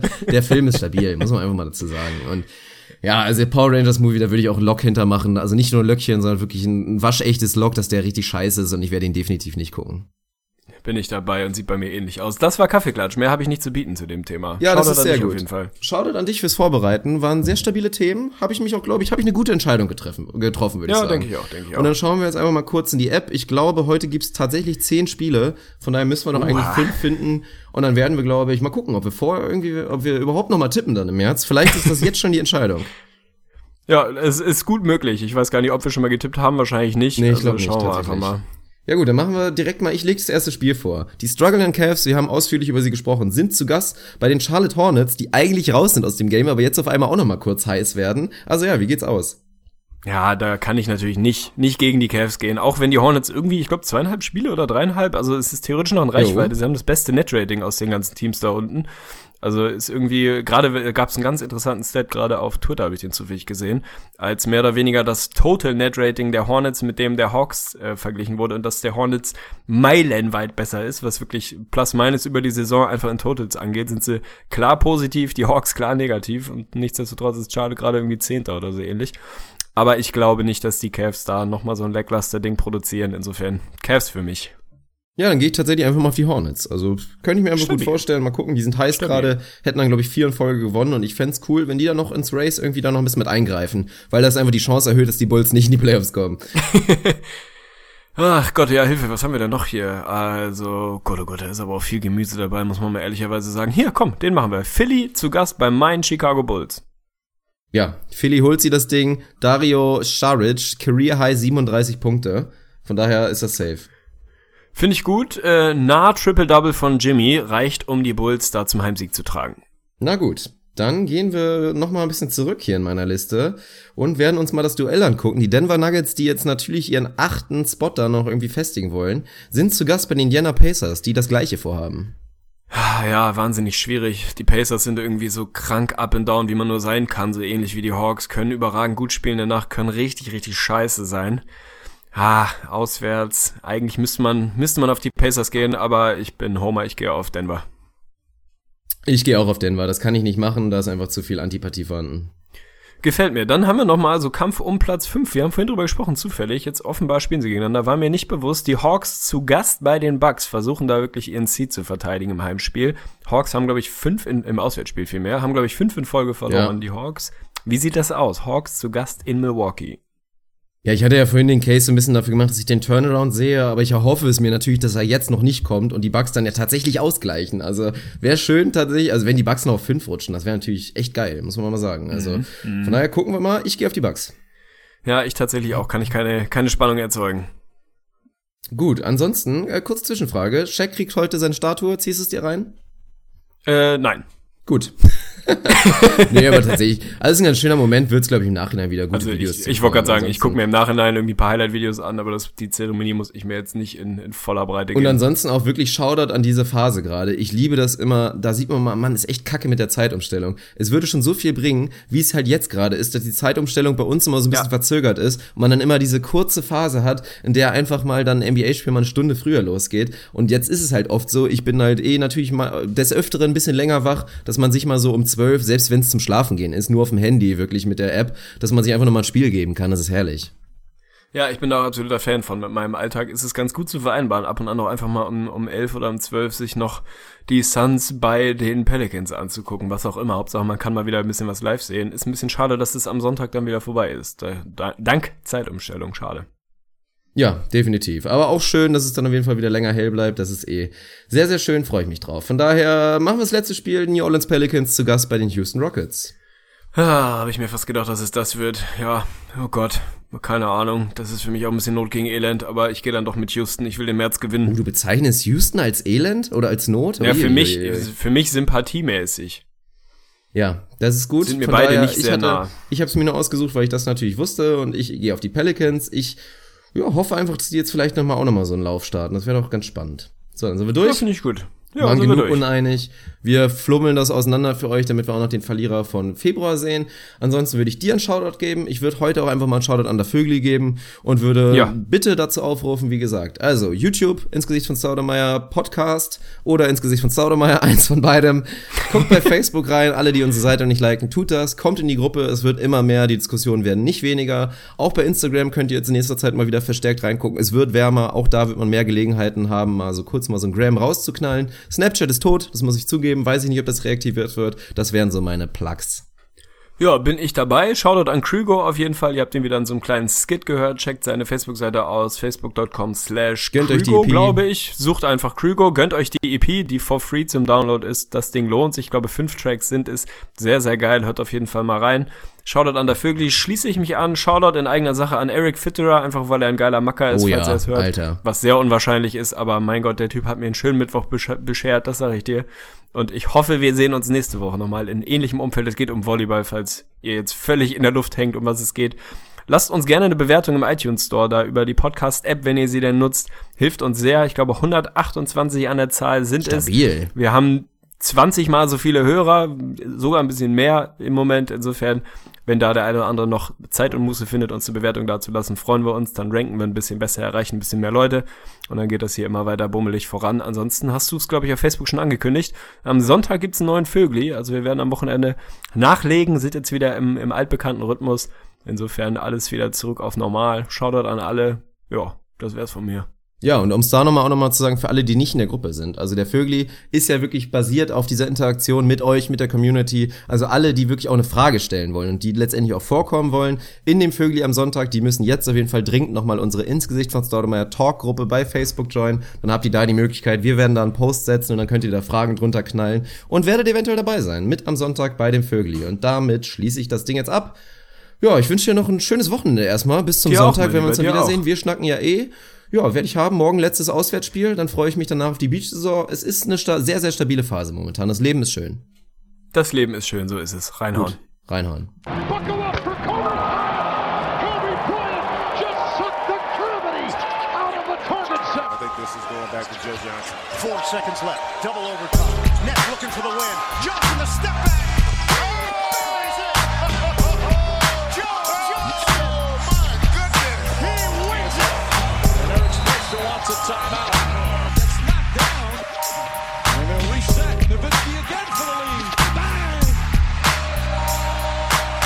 Ins Gesicht von Staudemeyer.